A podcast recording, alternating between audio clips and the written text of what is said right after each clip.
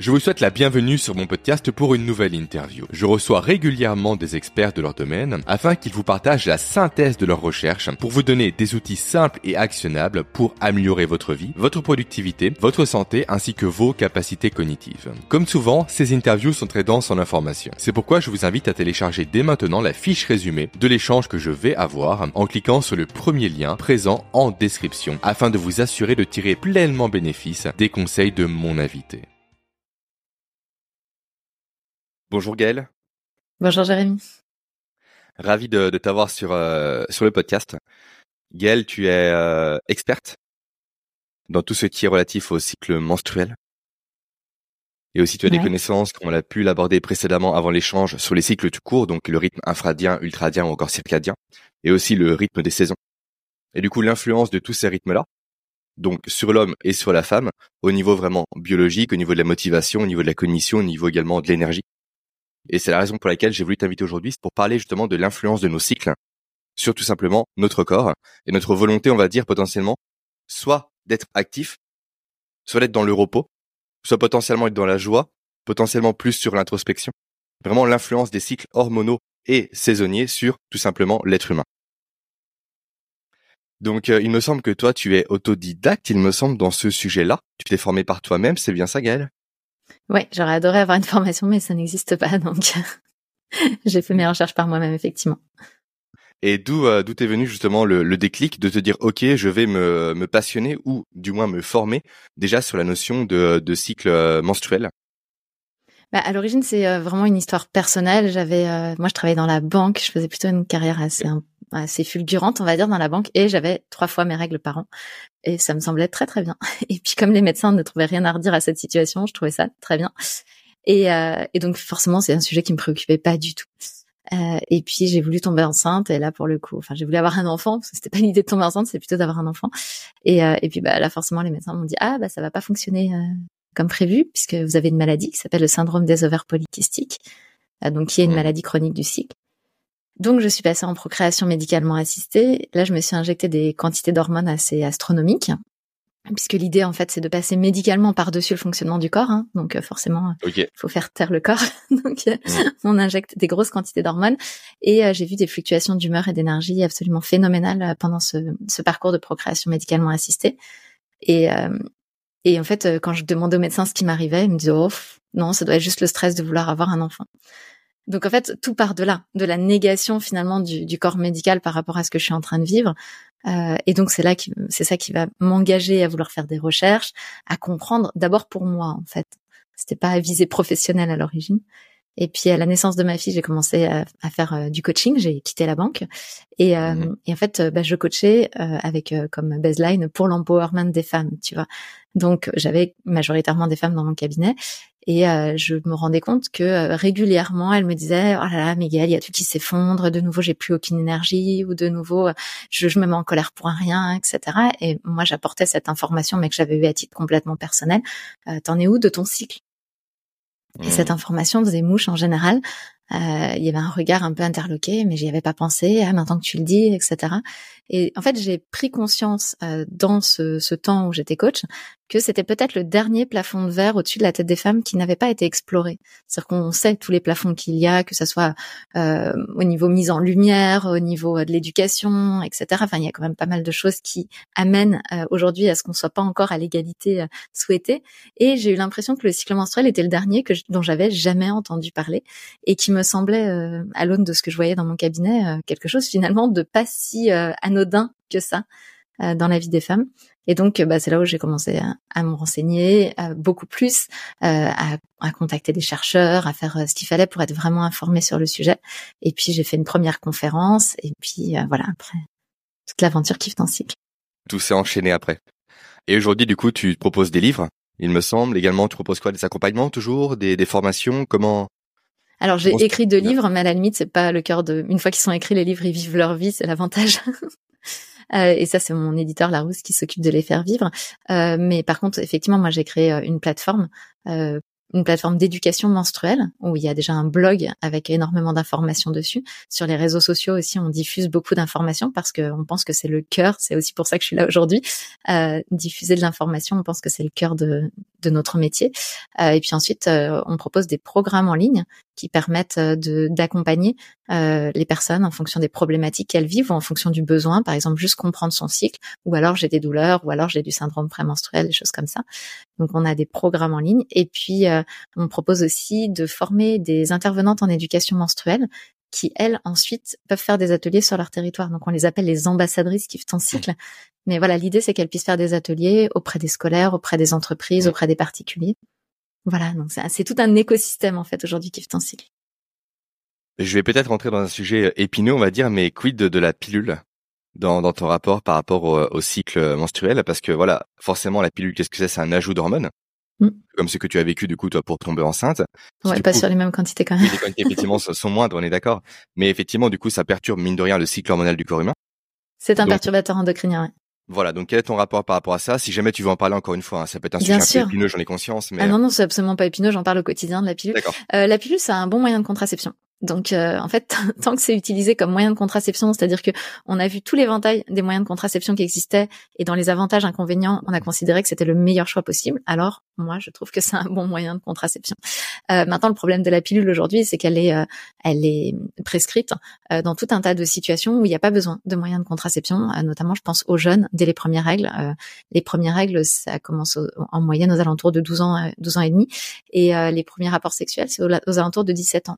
Et ben on a plein de jeunes filles qui, bien avant euh, d'avoir une vie sexuelle active, vont se retrouver sous pilule pour euh, réguler le cycle, pour euh, tout un tas de raisons, les comment dire, euh, les boutons, euh, les douleurs, etc., sans avoir de diagnostic préalable, sans se poser la question de ce qui se passe. Et là, pour moi, c'est un vrai problème hmm. parce qu'on injecte des perturbateurs endocriniens sans soutenir le corps et sans avoir posé de diagnostic. Encore une fois, c'est un bon moyen de contraception et ça peut être utilisé dans certaines maladies chroniques du cycle comme euh, faisant partie du de ce qu'on met en place pour régler le problème ou pour pour améliorer la vie des femmes. Mais ça, c'est une fois qu'il y a un diagnostic. Maintenant, utiliser la pilule euh, sans diagnostic, juste pour réguler le cycle, ça c'est faux, ça bloque le cycle, ça n'a jamais régulé le cycle. Il y a encore énormément de choses, voilà, qui sont véhiculées, qui sont, à mon sens, pas ok. Pour le pour l'acné, c'est une catastrophe parce qu'on sait qu'une fois que la personne arrête la pilule, dans la plupart des cas, l'acné reprend, bourgeonne encore plus et finalement on n'a pas soutenu le corps et le corps était en déséquilibre dans tout ça. Donc moi je milite pour qu'on reconnaisse le cycle menstruel comme un lanceur d'alerte qui nous dit dans quel état est notre corps et donc s'il y a des problématiques par rapport à ça, ben, qu'on aille les gérer plutôt que de couper la tête du lanceur d'alerte. C'est ce qu'on fait souvent avec la pilule. Maintenant, si c'est le moyen de contraception qu'on a choisi parce que c'est le bon pour nous, alors moi j'ai pas de problème avec la pilule. Mmh. Mais t'es davantage du coup pour une écoute du corps, pour la compréhension de ses cycles, parce qu'on peut justement écouter son corps comme une femme pour savoir quand les cycles arrivent, et du coup aussi connaître sa phase d'ovulation. On est bien d'accord Oui, mais c'est pas évident. Moi je, moi, je pars du principe que tous les moyens de contraception sont toujours entre guillemets contre nature. Et je dis pas ça parce que je veux pas en utiliser. Je suis la première à en utiliser. Je ne veux plus d'autres enfants. Mais c'est contre nature dans le sens où euh, nos cellules, elles ont commencé leur vie avec deux lettres de mission survivre et se reproduire. Mmh. Donc, à partir du moment où on veut bloquer la fonction reproductive, on va nécessairement devoir passer par-dessus quelque chose euh, à quoi on est poussé par la nature. Donc, que ce soit par les hormones ou que ce soit effectivement, je connais ma fenêtre de fertilité, sauf que euh, connaître sa fenêtre de fertilité, c'est oublier aussi que les hormones, elles vont venir nous raconter des petites choses pour qu'on zappe ce moment-là.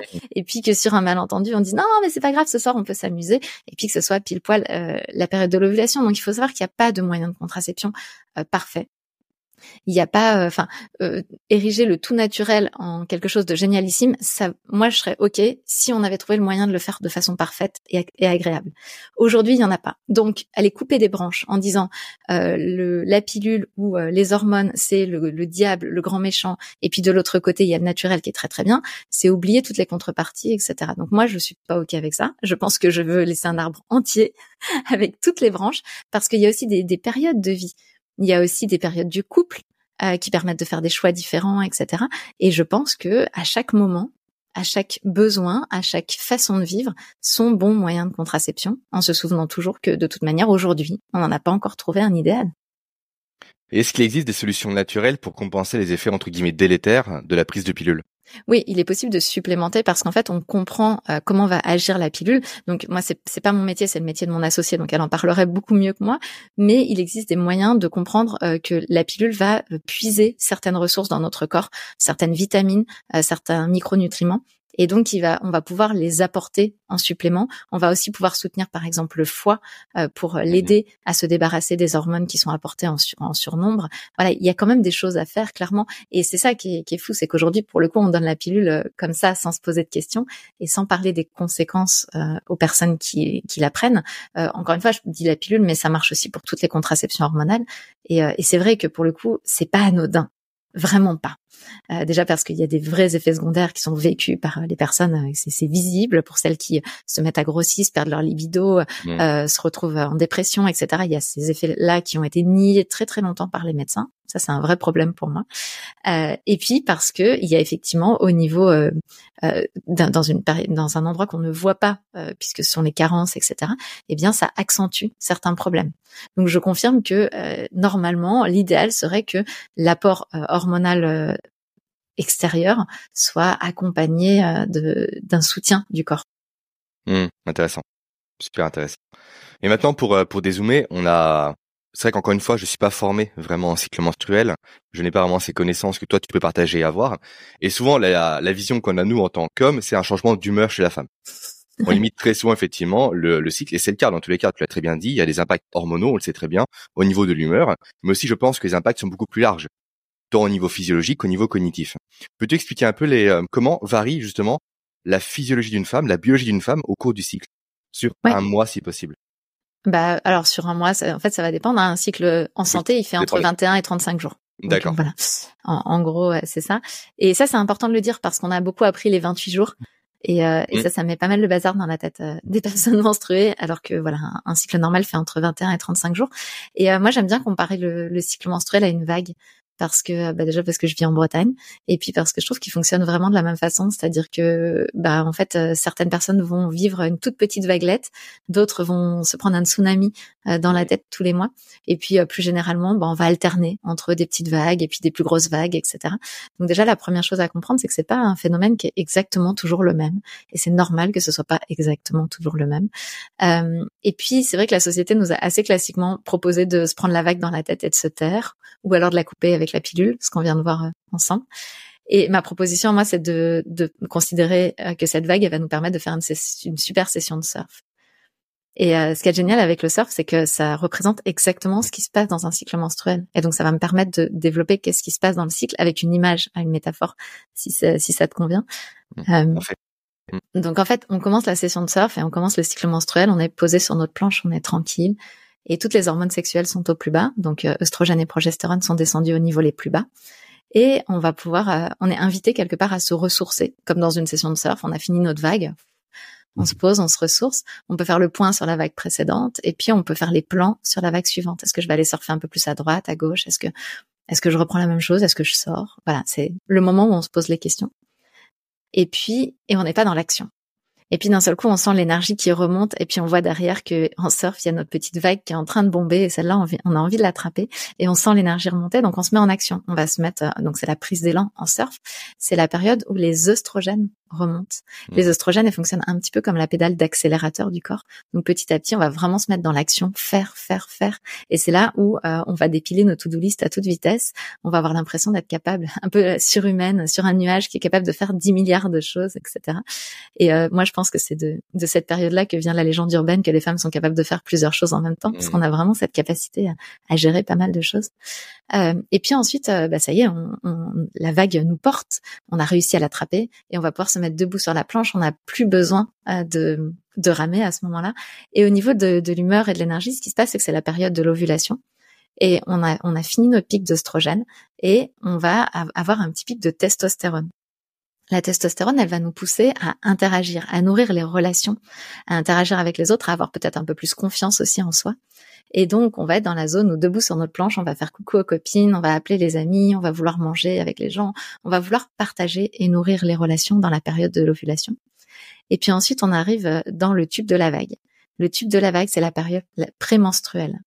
La période prémenstruelle, moi j'aime bien dire que c'est la période la plus kiffante et la plus flippante du cycle menstruel, parce qu'en fait on va avoir de nouveau des oestrogènes, donc la pédale d'accélérateur du corps, mais on va commencer à sécréter une hormone qui s'appelle la progestérone. La progestérone, c'est l'hormone qui prépare à la grossesse et qui va fonctionner un peu comme la pédale de frein du corps, qui va faire ralentir le métabolisme. Et donc, on va se retrouver, puisque les hormones, elles sont pulsatiles, elles sont pas euh, distribuées en continu dans notre corps, elles sont distribuées par petites touches, et on va se retrouver avec pédale de frein, pédale d'accélérateur, parfois les deux ensemble, parfois une seule. Et donc, la sensation comme ça d'être un petit peu chahuté euh, par, euh, par c'est ce, ce balai hormonal. Et donc, on peut avoir beaucoup d'énergie à un moment, beaucoup moins à un autre. Et dans le tube de la vague, moi, ce que j'aime bien dire, c'est que le soleil arrive beaucoup moins bien. Et je suis protégée du regard des autres. Et c'est ça qu'on va vivre dans la période prémenstruelle, c'est-à-dire qu'on va commencer à voir le côté un peu plus sombre des choses. On va, on va faire un audit un peu de notre vie. Qu'est-ce qui me va? Qu'est-ce qui me va pas? Et euh, on va aussi en avoir un peu moins quelque chose à faire du regard des autres parce que finalement l'ovulation est passée, j'ai plus besoin de séduire pour me reproduire, je parle de biologiquement. Et donc, ça va être une période de retour à soi. Et cette période de retour à soi peut euh, s'accompagner dans notre société, et on verra un petit peu qu'est-ce qu'on peut en faire, euh, bah, de tension, de tension interne, parce que euh, bah, c'est pas forcément comme ça qu'on a été éduqué, élevé ou accompagné. Et donc voilà, ce qui se passe dans ce tube de la vague, c'est cette alternance frein accélérateur, frein accélérateur qui vient nous secouer et ce regard un petit peu plus euh, dense sur ce qui ne nous convient pas et sur à quel point notre vie correspond à ce qu'on a envie de vivre. Hmm. Donc c'est un peu chahuté. Et puis ce qui est génial, c'est que c'est un cycle. Donc de nouveau, tout s'apaise. De nouveau, on va pouvoir se poser sur sa planche, se ressourcer, préparer les plans et repartir en action quand l'énergie va remonter. Donc voilà ce qui se passe dans un cycle menstruel. Super intéressant. Et j'ai une question à te poser maintenant par rapport à ça. À mon niveau, je développe beaucoup d'outils en lien avec la chronobiologie et en lien avec les rythmes ultradiens, donc les phases de 90 minutes par jour, où on est logiquement plus productif par une hausse de production de cortisol, donc d'état d'alerte, on va dire, et de concentration. Proposes-tu toi aux femmes aujourd'hui un, entre guillemets, un planning, justement, de travail, de projet, d'ambition en lien avec le, la vague que tu viens de décrire? Alors, ce que tu proposes, ça s'appelle la planification menstruelle. ok, super. Et euh, la planification menstruelle, moi, je suis contre la planification menstruelle, mais je vais t'expliquer pourquoi. Bien sûr. Euh, parce que contrairement à 90 minutes, qu'il est assez facile de prévoir euh, dans ce qui se passe dans notre vie, puisque finalement les 90 prochaines minutes, moi, je sais ce que je vais faire. Euh, dans un cycle menstruel, il va être beaucoup plus compliqué de prévoir les choses. Euh, pour moi, créer de la planification menstruelle, c'est augmenter la charge mentale pour un système qui ne va être que mental alors que il est physiologique. Je m'explique. Hmm. Si je commence à prendre mon agenda à dire semaine 1, semaine 2, semaine 3, hmm. semaine 4, je présage de dans quelle énergie je vais être. Alors qu'en réalité, d'un point de vue purement biologique, mais aussi dans l'observation, ces phases-là vont varier énormément en fonction de nos besoins. Moi, je sais qu'en ce moment, je suis particulièrement fatiguée. Ben, la phase posée sur la planche va durer plus longtemps. Euh, quand je vais me retrouver au printemps, souvent beaucoup moins fatiguée, je vais souvent avoir une phase qui va se qui va se raccourcir dans la phase posée sur la planche au profit de la, la phase prise d'élan. Et donc moi, ce que j'encourage à faire, c'est plutôt retourner le regard à l'intérieur chaque jour et se dire, OK, dans quelle énergie je me sens aujourd'hui? Et avec cette énergie-là, comment je peux utiliser les ressources que m'apporte cette énergie? Et donc, ça va être bien différent. En fait, l'idée, c'est de se dire, on peut tout faire à tout moment. Parce que sinon, c'est terrifiant. Je veux dire, si je commence à me dire, oui, je suis mieux pour faire ça à ce moment-là, et puis moins bien pour faire ça à ce moment-là, ça veut dire que le jour où j'ai un entretien d'embauche, si je crois qu'il faut que je sois debout sur ma planche et que je suis dans le tube, ben, je vais m'auto-saboter quelque part. Et l'entretien d'embauche, bah, c'est pas moi qui vais décider le jour où je vais le mettre. Et puis encore une fois, même si je le décidais, faudrait-il encore que ce soit vraiment l'énergie dans laquelle je me sens ce jour-là? Donc en fait, moi, je préfère transmettre comment j'utilise mon énergie, comment vraiment je surfe. Euh, c'est exactement comme une vague. Le, tube va se former à un moment, mais je peux pas forcément prévoir de quand est-ce qu'il va se former. Donc c'est comment, bah, quand je le vois, quand je vois qu'il se forme, quand je vois que je rentre dedans, bah, comment je l'utilise à mon profit. Et c'est plus ça que je transmets, c'est-à-dire la, la, compréhension de comment j'utilise les choses à mon profit sur l'instant, plutôt que euh, l'idée de planifier, puisque planifier, je donne la main à mon mental qui derrière pense qu'il a tout compris, donc il me fait un petit un agenda aux petits oignons. T'imagines en termes de charge mentale, si en plus de euh, du planning de ma fille, du planning de mon boulot, etc., je dois être en train de me demander dans quelle énergie je serai à ce moment-là, ça devient dingue. Et ce qui est fou, c'est que ce courant-là vient des États-Unis aujourd'hui, où la planification menstruelle est ultra à la mode, et je trouve ça contre-productif pour les femmes. C'est intéressant et ça fait écho chez moi à deux éléments dont je parle assez souvent, à savoir la théorie du chaos pour commencer et aussi tout ce qui est discours interne en lien avec les travaux de Carl Friston. Effectivement, une planification sur un mois, comme tu l'as dit, ça suppose le fait que tout va bien se passer également, que tout est linéaire. Ben Et oui. on en revient à la pilule. La pilule, c'est quoi? C'est une notion de linéarité dans le cycle au final. Mais ça fait fi potentiellement malheureusement d'un décès, d'une nounou qui est absente. Toi, tu as une fille, comme moi, j'ai deux enfants, donc on sait très bien l'impact d'une absence de nounou, d'une école qui est fermée, etc., d'une intempérie, d'un mauvais temps, d'une mauvaise nouvelle. Effectivement, planifier un mois à l'avance, c'est, comment dire, se donner l'illusion que tout va bien se passer et qu'il y aura aucun remous dans la vie de tous les jours également. En plus du côté physiologique, comme tu l'as dit. Et autre élément, du coup, c'est le, le discours interne en lien avec le travail de Carl Friston, qui explique très bien que le cerveau est un organe de prédiction. Et en fait, le cerveau qui veut, comme tu l'as très bien dit, hein, avant toute chose, survivre et après se reproduire, va constamment chercher à coller à la prédiction qui a été faite. Pour quelle raison? Pour ne pas gaspiller l'énergie. On parle d'entropie. L'entropie, c'est quoi? C'est la perte d'énergie inutile, entre guillemets, qui au final ne sera plus attribuée au corps, donc plus à sa survie. Et comme tu l'as dit, si on a un entretien qui est demain, on se dit, OK, mince, c'est ma phase du cycle où je suis potentiellement, entre guillemets, de moins bonne humeur, moins énergique et tout, le cerveau va coller à cette prédiction-là. Donc, on devient, bah, on arrive dans une prédiction auto-réalisatrice. Au ça. final, l'image qu'on va faire des choses va se concrétiser et l'entretien sera potentiellement loupé.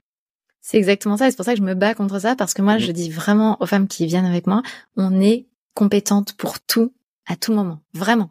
Et ça, c'est pas juste euh, une façon de le raconter. C'est-à-dire qu'après, moi, je le développe. On a des ressources pour tout à tout moment. Et par contre, ce qui va falloir, ce qui va être intéressant, c'est pas il va falloir, mais ce qui va être super intéressant, c'est d'accepter que je vais pas être toujours de la même façon. C'est-à-dire, je vais être compétente, mais pas de la même façon. Euh, moi, par exemple, j'interviens euh, sur scène, ben je ne vais pas faire la même conférence de la même façon avec le même débit de parole euh, si je suis posée sur ma planche que si je suis en prise d'élan.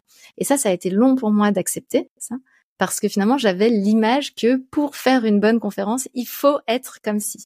Mm. Et c'est ça qu'il a fallu d'abord que je déconstruise, c'est-à-dire comprendre que non, non, en fait, il y a des avantages et des inconvénients dans toutes les phases pour tout ce que j'ai à faire dans la vie. Et donc, je vais plus surfer sur les avantages et les mettre en lumière dans ma tête au moment où je dois faire quelque chose que euh, d'être en train justement de jouer le jeu de la prédictibilité et de penser que euh, du coup, il y a des moments où c'est positif et des moments où c'est négatif, ce qui est une illusion totale. Je vais faire un parallèle potentiellement hasardeux, mais ça me fait penser au Krav Maga que je pratique, où mon instructeur me dit très souvent, dans chaque agression, il y a du positif. Donc une façon de se sortir de l'agression en quelque sorte. Et c'est pareil, comme tu l'as très bien dit. C'est pas parce que tu es dans, dans une phase, on va dire, entre guillemets, basse, qu'il n'y a pas d'opportunité à saisir. Ah bah Là, clairement. Moi, je peux te donner un exemple. Hein, par exemple, moi, je suis hyper traqueuse, donc euh, je, je fais partie des personnes très très anxieuses avant de monter sur scène. Ok. Et quand je suis posée sur ma planche, c'est c'est très compliqué de me faire avoir euh, du trac. Et donc ça veut dire que, en fait, l'avantage de ça, c'est que je vais rentrer beaucoup plus détendue sur scène. J'aurais per- perdu moins d'énergie avant, et je vais tout de suite être en connexion un peu plus euh, dense et plus proche avec le public. Quand je suis en prise d'élan et que je suis très très traqueuse, ben je rentre, je suis un peu déconnectée. Il va falloir le temps de reconnexion, tu vois. Donc et il y a plein d'avantages, enfin plein de d'exemples comme ça en fait dans toute la vie. Hmm, vraiment intéressant. Mais moi, c'est effectivement le parallèle que je fais facilement avec la chronobiologie. Tu as des phases de baisse d'énergie. Plutôt que de te forcer à travailler contre ton corps, au final, contre ton cerveau, accepte-le et fais des tâches secondaires. Ou à défaut, prépare la prochaine vague d'énergie qui va arriver en préparant ton travail, ta liste de tâches, tes outils, tes accessoires. Comme ça, dès que le top départ est donné, tu es proactif, tu es actif. Et tu perds Mais pas de temps justement à reconstruire les choses avant de démarrer. Oui, c'est exactement ça, et c'est exactement ça avec euh, avec la conscience euh, de euh, de ce que je peux faire et à quel point c'est positif, parce qu'en fait, vraiment, cette société nous a appris à à désaimer euh, certaines parties de nous. Mhm. Euh, on se déteste quand on a un regard critique parce qu'une femme euh, dans notre égrégore sociétal, c'est quelqu'un qui est gentil, qui est joyeux, qui est au service, etc. Donc quand je reviens à moi et que je commence à regarder ma vie et à dire ça, ça me convient pas, ça, ça me convient pas, ça, ça me convient pas, ben je vais être taxée d'hystérique, de chieuse, de, tu vois, il y a beaucoup de choses comme ça. Et l'extérieur le fait, mais moi, je commence par le faire moi-même. C'est la première chose, c'est que j'ai été construite sur le fait que je devais euh, quelque part être sympathique, agréable au monde. Et donc dès lors que je commence à avoir un regard critique, ben, je me juge moi aussi. Euh, et ce qui est intéressant, et c'est ce que je, je propose dans les accompagnements, c'est de réintégrer l'intérêt de ce regard critique. Parce que je vois pas comment on peut réaliser des grands projets sans avoir de période d'audit. Je vois pas comment on peut euh, espérer à la fin de sa vie se dire waouh j'ai une vie géniale sans jamais s'être demandé est-ce que je suis en train de vivre ma vie à l'intérieur de mes pompes ou est-ce que je suis à côté de mes pompes? Donc en fait c'est ça qui est fou, c'est que on nous a appris à désaimer des moments qui sont essentiels pour qu'on se réalise. Euh, on nous a appris à désaimer les périodes de repos. Moi, je trouve ça dingue parce qu'aujourd'hui, il y a une épidémie de burn-out. J'en ai fait un moi-même. Et, et en fait, cette, cette épidémie de burn-out, elle est clairement liée à l'idéal de linéarité qui mmh. fait qu'il n'y a pas de zone de repos. Et le ressourcement, il est essentiel. On n'imagine pas, pareil, euh, monter euh, une immense montagne ou je ne sais quoi sans avoir de moments où on va se ressourcer. Parce que on peut pas réaliser de grands projets si on ne se ressource pas. Et donc apprendre que le ressourcement, la prise de recul aussi, parce qu'avec le ressourcement, il y a aussi cette notion de prise de recul, du coup de prise de décision potentielle. Eh bien, c'est essentiel dans la vie. Mais en fait, on est un peu comme un rat qui court dans sa petite roue là. Puis la roue ne s'arrête jamais. Il faudrait, en plus, nous, il faut qu'on court avec des talons et en souriant, de préférence. tu vois, il y a le truc. Comme ça, c'est. Mais voilà, il y a cette euh, cette vision de la société qui nous amène à désaimer un, un processus qui est euh, qui est génialissime parce qu'en fait, on a un chef de projet à l'intérieur de nous qui nous accompagne sur tous les projets ambitieux de notre vie. Non, tu mets le doigt sur un élément très important dont on a déjà parlé, à savoir le chaos, encore une fois. En fait, vraiment, la, cette notion de linéarité qui est recherchée aujourd'hui est en opposition même à la façon dont fonctionne le vivant et la vie. C'est la contrainte, c'est le chaos, c'est la volatilité, c'est l'imprévu qui permet, bah, qui a permis à l'être humain d'évoluer. Pareil par rapport à une plante, pareil par rapport à un arbre, c'est la contrainte qui crée la fonction, c'est la contrainte qui crée le développement. On le sait très bien en sciences cognitives. Faire des erreurs, c'est ce qui stimule le plus la plasticité cérébrale. Aller à l'échec parfois en musculation, ça envoie un signal positif au corps. Aller dans l'extrême dans le froid ou dans le chaud, ça crée des réactions métaboliques qui renforcent le corps. C'est le principe de l'hormèse. Dès lors que ces éléments-là, bien sûr, ne dépassent pas les capacités du corps humain, évidemment. Et là, on en revient à un principe qui est très intéressant et qui m'est cher, c'est la notion d'alter de Nassim Nicolas Taleb, que tu connais potentiellement. Une alter, qu'est-ce que c'est? Simplement, c'est une barre en métal avec deux poids lourds de chaque côté. Tout le monde voit ce que c'est, mais j'explique pour illustrer un peu les propos de Taleb. Et Taleb dit qu'il faut être constamment aux extrémités de l'alter. Donc, par exemple, quand on fait du sport, prenons l'exemple de la course, soit en sprint, soit en marche. Il n'y a pas le petit jogging du ventre mou du dimanche. Pareil pour la formation, soit on prend des livres très complexes, soit on prend des bandes dessinées. Pareil pour le travail, soit on est à fond, soit on se repose. On n'est pas en train de manger en consultant ses emails, en appelant un client. Et c'est qu'aujourd'hui, on veut cette linéarité-là qui se traduit par le milieu de l'alter mais qui au final n'apporte jamais vraiment rien. On n'est jamais à fond quelque part, soit dans le repos, soit dans l'activité. Et ça pose problème, parce que biologiquement parlant, on n'a pas évolué pour être linéaire, mais pour être dans des extrêmes constamment. Et l'écoute du corps permet de comprendre l'importance de ces extrêmes-là. T'es en phase off, t'es sur ta planche allongée, il faut te reposer. C'est pas le moment de partir sur un gros projet avec des financements à avoir, etc. Non, c'est pas le moment. Tu anticipes, tu planifies pour ta prochaine phase dans la vague. Et ça, effectivement, ça, démontre Taleb. Voilà, ça c'est exactement, je te rejoins, c'est l'idéal. Euh, maintenant, la réalité aussi, c'est qu'on a la vie, tu vois, et Bien sûr, il y a des projets qui vont se lancer à certains moments. Et euh, ce qui est intéressant, c'est de comprendre justement comment on fait euh, pour rester dans, dans ce, cette zone de ressourcement, tout en respectant ses engagements. Et moi, ce que je transmets, mmh. d'accord, bon, bah, ce que j'aime bien transmettre, c'est de d'être capable et d'avoir la conscience de faire la différence entre ce que j'appelle un engagement. Donc pour moi, un engagement, c'est un gros rocher tu vois, si je reprends ma mmh métaphore de la vague, l'engagement c'est le gros rocher. Quoi qu'il arrive, quel que soit ce qui se passe au niveau de la vague, déjà il va pas bouger et puis euh, je vais le respecter parce qu'il est important pour moi. Bon après c'est sûr que si je suis malade c'est différent mais on va dire qu'en lien avec un cycle euh, en santé, il n'y a pas de raison que les gros rochers aient besoin de bouger parce qu'ils sont là et on va pouvoir les respecter. Et puis ensuite autour, il y a les cailloux et puis le sable. Et le sable, il est vraiment volatile. Ça veut dire qu'en fonction de l'énergie dans laquelle on se trouve, on va vraiment pouvoir le déplacer en disant, bah finalement, ça, aujourd'hui, j'ai peu d'énergie. Donc voilà, moi je fais un peu le bilan de mon énergie là tout de suite. Aujourd'hui, j'ai peu d'énergie. Quels sont mes engagements? Ça, je sais que je vais y être quoi qu'il. Et puis derrière, est-ce que euh, je mets, je rajoute des cailloux et des rochers, ou est-ce que j'en rajoute le moins possible, voire j'en enlève vraiment, je fais en sorte de balayer tout ce qu'il y a? Et c'est là où c'est important, à mon sens, d'avoir ça en tête parce que ça va me permettre de faire des choix parfois très radicaux. Euh, je me souviens le jour où j'ai fait mon TEDx, par exemple, j'étais posée sur ma planche et euh, ce jour-là, ben, je passais en tout dernier euh, de, de, toute la série, donc très tard le soir. Donc fatiguée, je passe très tard le soir et malgré tout, même si je suis posée sur ma planche, il y a quand même du stress. Et en fait, je vais dormir quasiment toute l'après-midi. Donc faire stresser toute l'organisation. Alors que je leur dis, hein, je les rassure, je leur dis non, je serai là au rendez-vous, etc. Mais j'ai vraiment besoin de me reposer. Mmh. Et donc, je vais me renfermer complètement dans ma coquille, sachant que le plus important va être pour moi de préserver mon énergie. Et donc, je vais avoir quasiment aucune interaction sociale. Encore une fois, ça déstabilise tout le monde. C'est pas ce qui est attendu d'un d'un TEDx euh, euh, speaker. Pour autant, euh, là, je vais faire ce choix-là parce que mon engagement, c'est d'être sur scène et de délivrer. Hmm. Et c'est ça qui est intéressant, je trouve, c'est quand on a cette conscience-là, on va vraiment pouvoir faire des choix radicaux, des choix dans le quotidien, de la famille, des choix de dire bah tant pis la vaisselle reste sur l'évier, tant pis ce soir on ne mange pas ultra équilibré, mais je je restreins tout ce qui est pas essentiel à l'instant en me disant que finalement je fais du 20-80 dans ma vie et que dans la plupart des cas euh, c'est très très bien. Puis aujourd'hui je choisis que je puisse mettre des choses de côté de façon à ce que je puisse avoir l'énergie dont j'ai besoin pour mes engagements. Et puis je sais que dans quelques jours de toute manière je vais pouvoir ramener double portion de sable, double portion mmh. de, de cailloux parce qu'il y aura largement l'énergie pour faire les choses. C'est intéressant et en plus, euh, tu mets le doigt sur un élément vraiment pertinent, c'est le fait de s'autoriser à le faire. Ben oui. Parce qu'on comprend le pourquoi, on comprend le pourquoi physiologique. Au final, c'est l'évolution, c'est en nous, on peut pas nier le vivant. Donc on comprend pourquoi effectivement on doit faire ça maintenant et on peut l'expliquer aux autres. Aujourd'hui, beaucoup de personnes vont à l'encontre de leur physiologie. Au final, qu'est-ce qu'elles font? Elles s'endettent. C'est exactement ça. burn-out précédemment. Le burn-out, qu'est-ce que c'est? C'est une dette qu'on doit payer envers le vivant. On a trop tiré sur la corde. Le vivant nous rappelle à l'ordre. Maintenant, tu arrêtes complètement. Autant arrêter ponctuellement quand on s'écoute qu'avoir un arrêt total, on peut plus s'occuper de sa famille, de soi-même, etc. durant plusieurs mois. Et en plus, au niveau du corps, les effets n'ont rien à voir encore une fois. Donc vraiment, cette notion de dette envers le vivant, aujourd'hui, elle est trop ignorée. Beaucoup trop de personnes aujourd'hui compensent un manque de sommeil par du café, compensent potentiellement également du stress par de la cigarette. Mais aujourd'hui, effectivement, à un instant T, il n'y a pas de conséquences. Mais dans un an, deux ans, cinq ans, dix ans, il y a le créancier du vivant qui va arriver. Je dis, OK, maintenant, il faut payer. Et là, comment on paye? Bah, On paye en année de vie, malheureusement, en moins ou en mauvaise santé.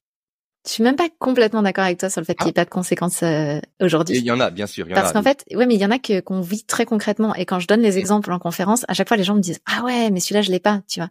Euh, mm. un exemple tout bête, c'est quand on a énormément d'énergie, on sent que voilà l'énergie remonte, on a voilà, c'est bien, génial. Aujourd'hui, je me lève, j'ai plein d'énergie et je vais commencer à faire plein de trucs.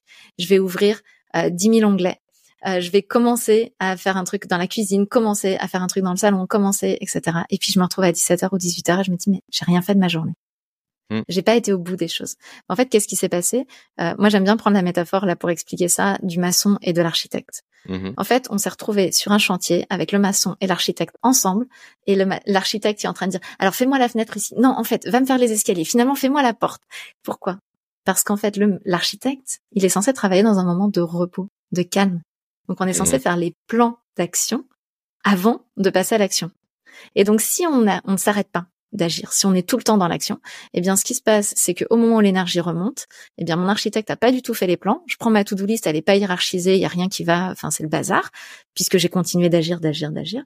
Et finalement, mon action va être de beaucoup moins bonne qualité que si j'avais pris le temps de hiérarchiser ma to-do list, de faire des choix, et au moment où l'énergie remonte, de me dire, OK, j'ai plus qu'à faire numéro 1, numéro 2, numéro 3, numéro 4, et ma maison se bâtit hyper vite. Hmm. Donc là où je pense qu'il y a des conséquences immédiates, c'est que je vois beaucoup de personnes autour de moi, et j'en suis euh, moi-même parfois victime, mais je, j'y fais attention, c'est que finalement, nos projets avancent beaucoup moins vite que ce qu'ils pourraient si on avait eu quelque part euh, l'intelligence d'accepter de se ressourcer à certains moments et se ressourcer et faire des plans.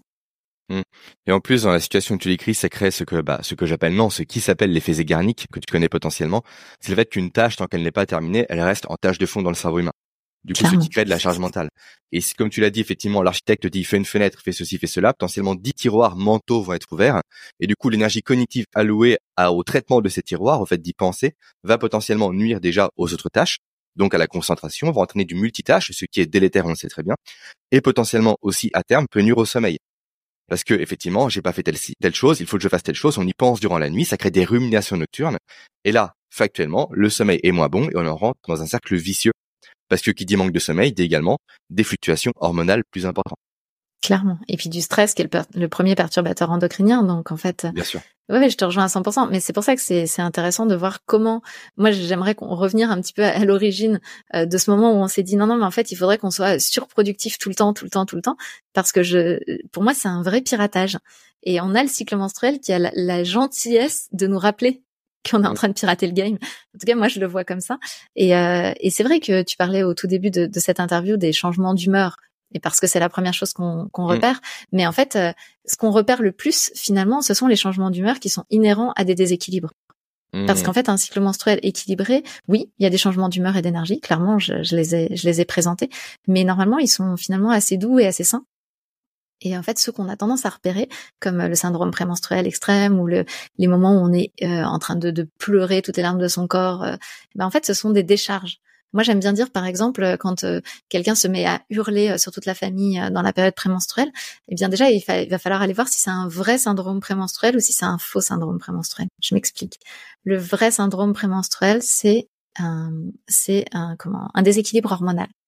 Il y a trop d'œstrogènes par rapport à la progestérone, mhm. en lien notamment avec le mode de vie, le mode d'alimentation, le, niveau de stress, etc. Et ça, ben, souvent, ça s'accompagne de problématiques physiques. Donc, par exemple, avoir les seins gonflés, des douleurs dans le dos, etc. Tout ça n'est pas normal. C'est le symptôme mmh. d'un déséquilibre hormonal. Et aujourd'hui, on a normalisé ça. Donc déjà, ça, c'est un problème. Et donc, si on a un déséquilibre hormonal, bah, ça veut juste dire que le corps galère et donc il va falloir le soutenir. Et puis, il y a le faux syndrome prémenstruel. Le faux syndrome prémenstruel, il n'y a pas de déséquilibre hormonal, mais je vais péter un cap tous les mois. Et en fait, pourquoi je pète un cap tous les mois? Parce que j'ai fait de l'accumulation émotionnelle pendant tout le mois. Et donc pendant tout le mois, je retiens, je retiens, je retiens, je retiens. Et en fait, on a une chance inouïe, nous les femmes, c'est qu'on a une soupape de sécurité qui est la zone prémenstruelle, dans laquelle on ne va plus être capable de retenir mmh. ça. Mais c'est une chance parce qu'aujourd'hui on le voit comme un problème parce qu'on n'a pas appris. Mais en fait c'est génial parce que si on continuait de retenir, la pression continuerait de monter et puis à un moment il y aurait une explosion totale, voire une implosion. Et en fait on a cette chance inouïe d'avoir une zone de soupape où on n'est plus capable de tenir la pression à l'intérieur. Tu sais, c'est un peu comme si le bouchon de la, cocotte minute, d'un seul coup, il se met à faire et on, et on voit que ça sort, bah parce que là où je, dis que c'est un faux syndrome prémenstruel, c'est que c'est surtout une zone, c'est le révélateur d'une accumulation. Et bien souvent, moi, j'entends les hommes de mon entourage dire oui, bah du coup, elle a, elle a son jour de pétage de câble, et puis on va laisser passer, on va baisser la tête, et puis on va, on va attendre. Et je leur dis mais ok, dans, dans quelques années, tu vas te prendre la lettre de divorce, parce qu'en fait ça, c'est le révélateur de ce qui s'est passé dans le mois. C'est pas du tout sa journée pétage de câble, c'est la journée révélation de tout ce qu'elle a accumulé et qu'à un moment, bah ça va pas tenir d'avoir une journée qui permet de, de lâcher. Et, et, tu vois, c'est ça le truc, c'est qu'en fait on décrédibilise ça, alors que ça devrait être le jour où on s'assied en face de la personne, on dit vas-y lâche tout. Ok, la forme est pourrie, mais vas-y, lâche tout. On note tout ensemble et derrière, on va aller regarder quand ça sera plus apaisé, plus calme. Qu'est-ce qu'il faut qu'on modifie dans notre vie?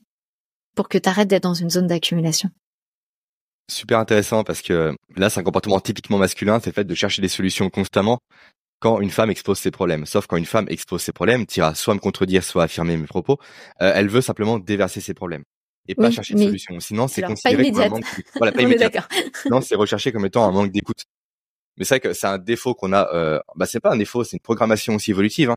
L'homme est là pour chercher des solutions et va constamment chercher à rationaliser des émotions. Sauf que par moment, c'est pas c'est pas le cas. Il faut pas le faire. Et en fait, euh, c'est l'image de la cocotte minute. Il va falloir que, que ça sorte. On peut pas, on, peut pas gérer une problématique sous pression. Hmm. Donc il faut bien que ça, ça sorte. Sauf que si ça sort en, en cri, en hurlement, en, en tension supplémentaire et surtout en non-écoute, eh bien en fait ça va, bah on va juste reprogrammer la même chose pour le mois prochain. Enfin hmm. je veux dire on prend rendez-vous pour le mois prochain, on refait la même chose. Sauf qu'encore une fois, jusqu'au moment, parce qu'il y a toujours un petit résidu qui s'accumulent. Donc jusqu'au moment où cette pression peut plus suffisamment s'évaporer, où euh, la femme a l'impression d'avoir dit les choses, parce qu'en fait, c'est ce qui est fou, c'est que nous, on a quand même été programmés pour nous taire. Je veux dire, on a été formés, on, a, on a grandi dans un espace où il faut pas prendre trop de place, faut pas être trop chiante, faut pas ceci, faut pas cela. Donc on est formé quelque part à, à, se taire. Donc là, on a une zone où on dit les choses, et on a encore l'impression que euh, finalement, ça se, ça résout rien que le mois suivant, il se repasse exactement la même chose. Pourquoi? Parce que l'homme en face s'est senti agressé, agressé, et que quand il se sent agressé, il se coupe de tout, il se mm. ferme et il dit ah, elle est chiante, il faut juste que je baisse la tête et que ça glisse sur moi. Mais en fait, là, on se rend pas compte qu'il y a un système qui est complètement en train de, de poser problème en fait et de se déséquilibrer au fur et à mesure des années. Et donc moi c'est pour ça que je transmets aux femmes parce que je leur dis clairement votre cycle menstruel doit pas devenir le terroriste de la famille.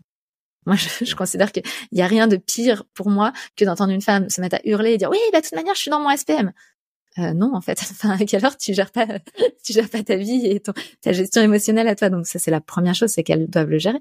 Mais en face, s'il y en a aussi quelqu'un qui est pas capable de comprendre que c'est un cadeau qui a une soupape, mais que ce cadeau va falloir en faire quelque chose parce que sinon à un moment ça va exploser, eh bien en fait on rentre dans un système qui est totalement dysfonctionnel et qui est totalement euh, répandu dans cette société. C'est-à-dire le nombre d'hommes hyper bienveillant, super gentil, avec qui je discute, qui me dit oui, elle, pète juste son câble, je, la laisse et puis ça va aller. Et je lui dis mais tu en prends compte euh, de ce qui est dit ou de ce qui se passe? Oh non, mais tu sais, euh, demain ça va aller bien. Ah oui oui, on est d'accord. Demain ça va aller bien.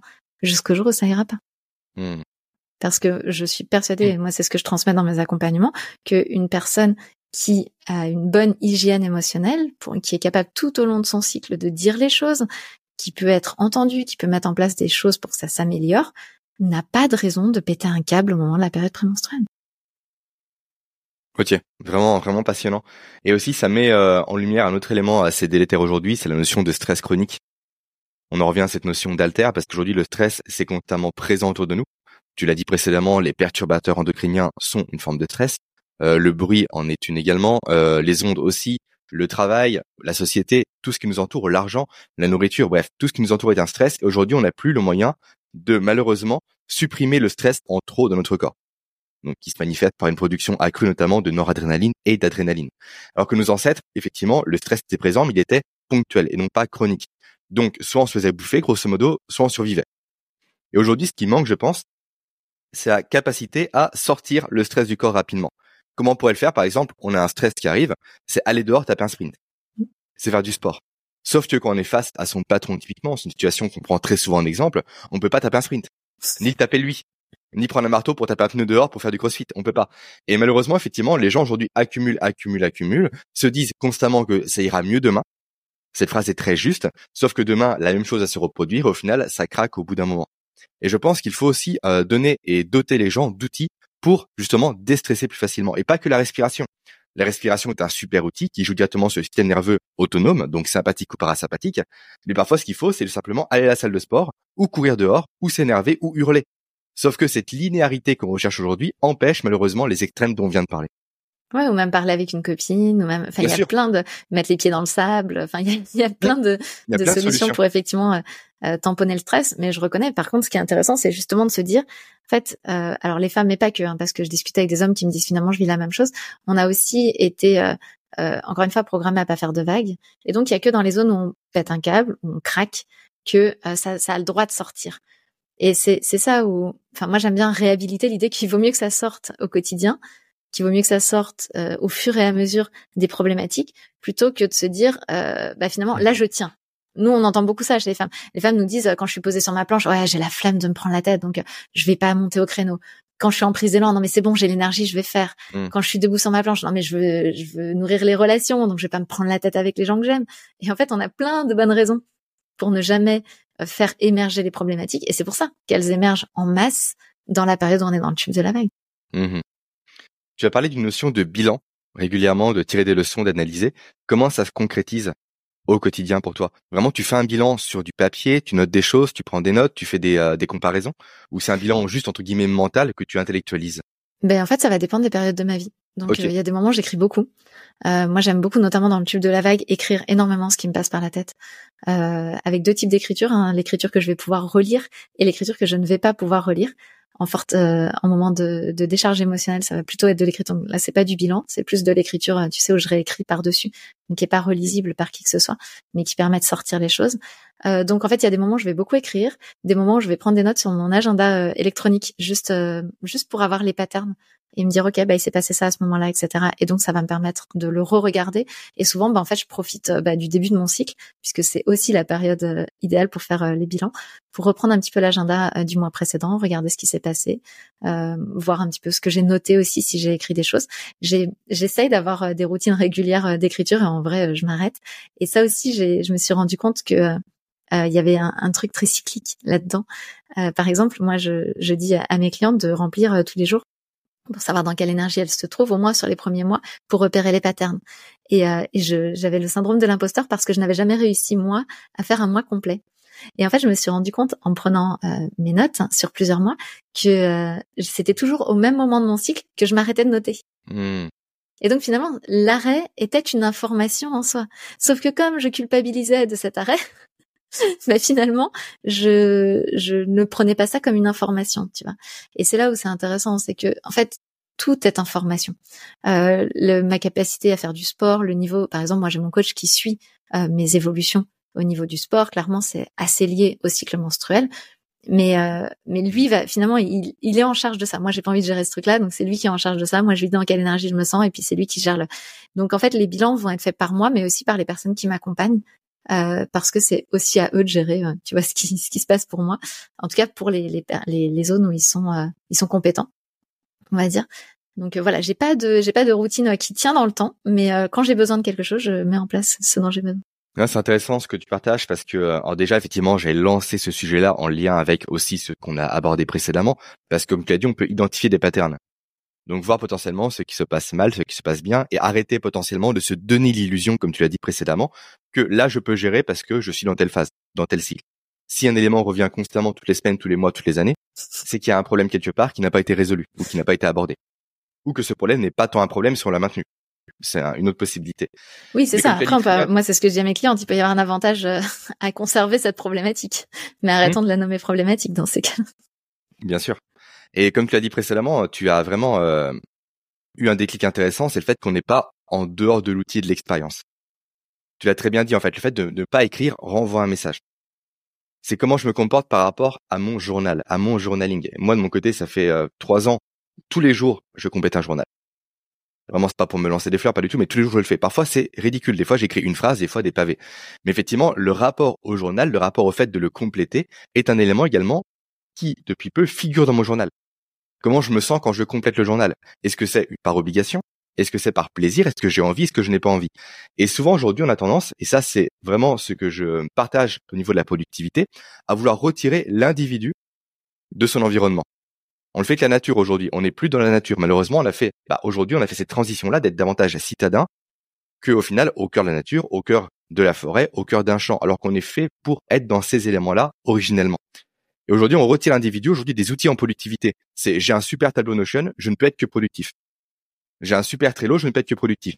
Mais à nouveau, on fait fi des cycles menstruels pour la femme, on fait fi également de l'environnement, de ces cycles aussi biologiques normaux, de ces hausses de cortisol, de ces hausses de mélatonine, de du chaos.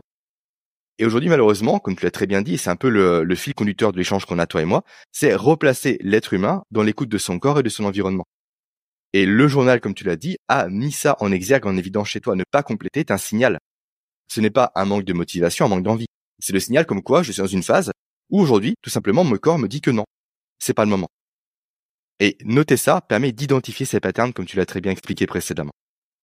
Exactement, et je trouve que c'est vraiment intéressant quand on voit quelque chose qui se reproduit régulièrement, de pouvoir mm. quand même tenir un journal. Et encore une fois, moi je dis à mes clientes, mais faites-le là où ça vous arrange, là où c'est bien pour vous, mais de pouvoir euh, tenir euh, un suivi pour se dire, est-ce que ce pattern-là, est-ce que cette problématique-là ou ce signal-là, il a un lien avec mon cycle menstruel ou est-ce qu'il n'en a pas?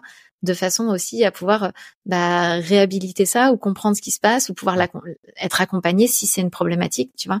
Mais euh, c'est vrai que moi, j'ai, mon associé adore dire si vous êtes chiante tout le temps, c'est pas le syndrome prémenstruel. Ça. Ah, Il faut qu'il y ait des moments où ça s'arrête, tu vois. Donc, c'est intéressant, ça aussi de se dire voilà euh, comment on se donne des excuses, comment on se raconte des choses, etc. Ou comment on se rend pas compte. Euh, bah, par exemple, j'ai un bouton de fièvre tous les mois. Bah, il arrive dans cette période-là de mon cycle, dans la période où mon immunité est la plus basse. Bah, comment je peux faire peut-être pour soutenir mon corps plutôt que de subir d'avoir euh, ce bouton de fièvre tous les mois.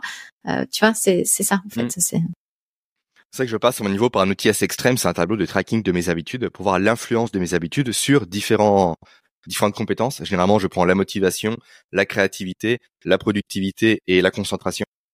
Et je note tout sur une échelle de 1 à 10. Et je vois, grosso modo, du coup, à l'échelle de 1 mois, 2 mois, 3 mois, en fonction de ce que je fais ou de ce que je ne fais pas, l'influence que ça peut avoir sur les éléments que je testais précédemment. Et j'amuse à traquer plein de choses. Toi, tu parles souvent de cycle. Moi, parfois, je traque le cycle de la Lune. Ça peut m'arriver. J'y crois pas spécialement, mais ok, mais pourquoi ne pas essayer? C'est une influence sur les marées, pourquoi pas sur moi?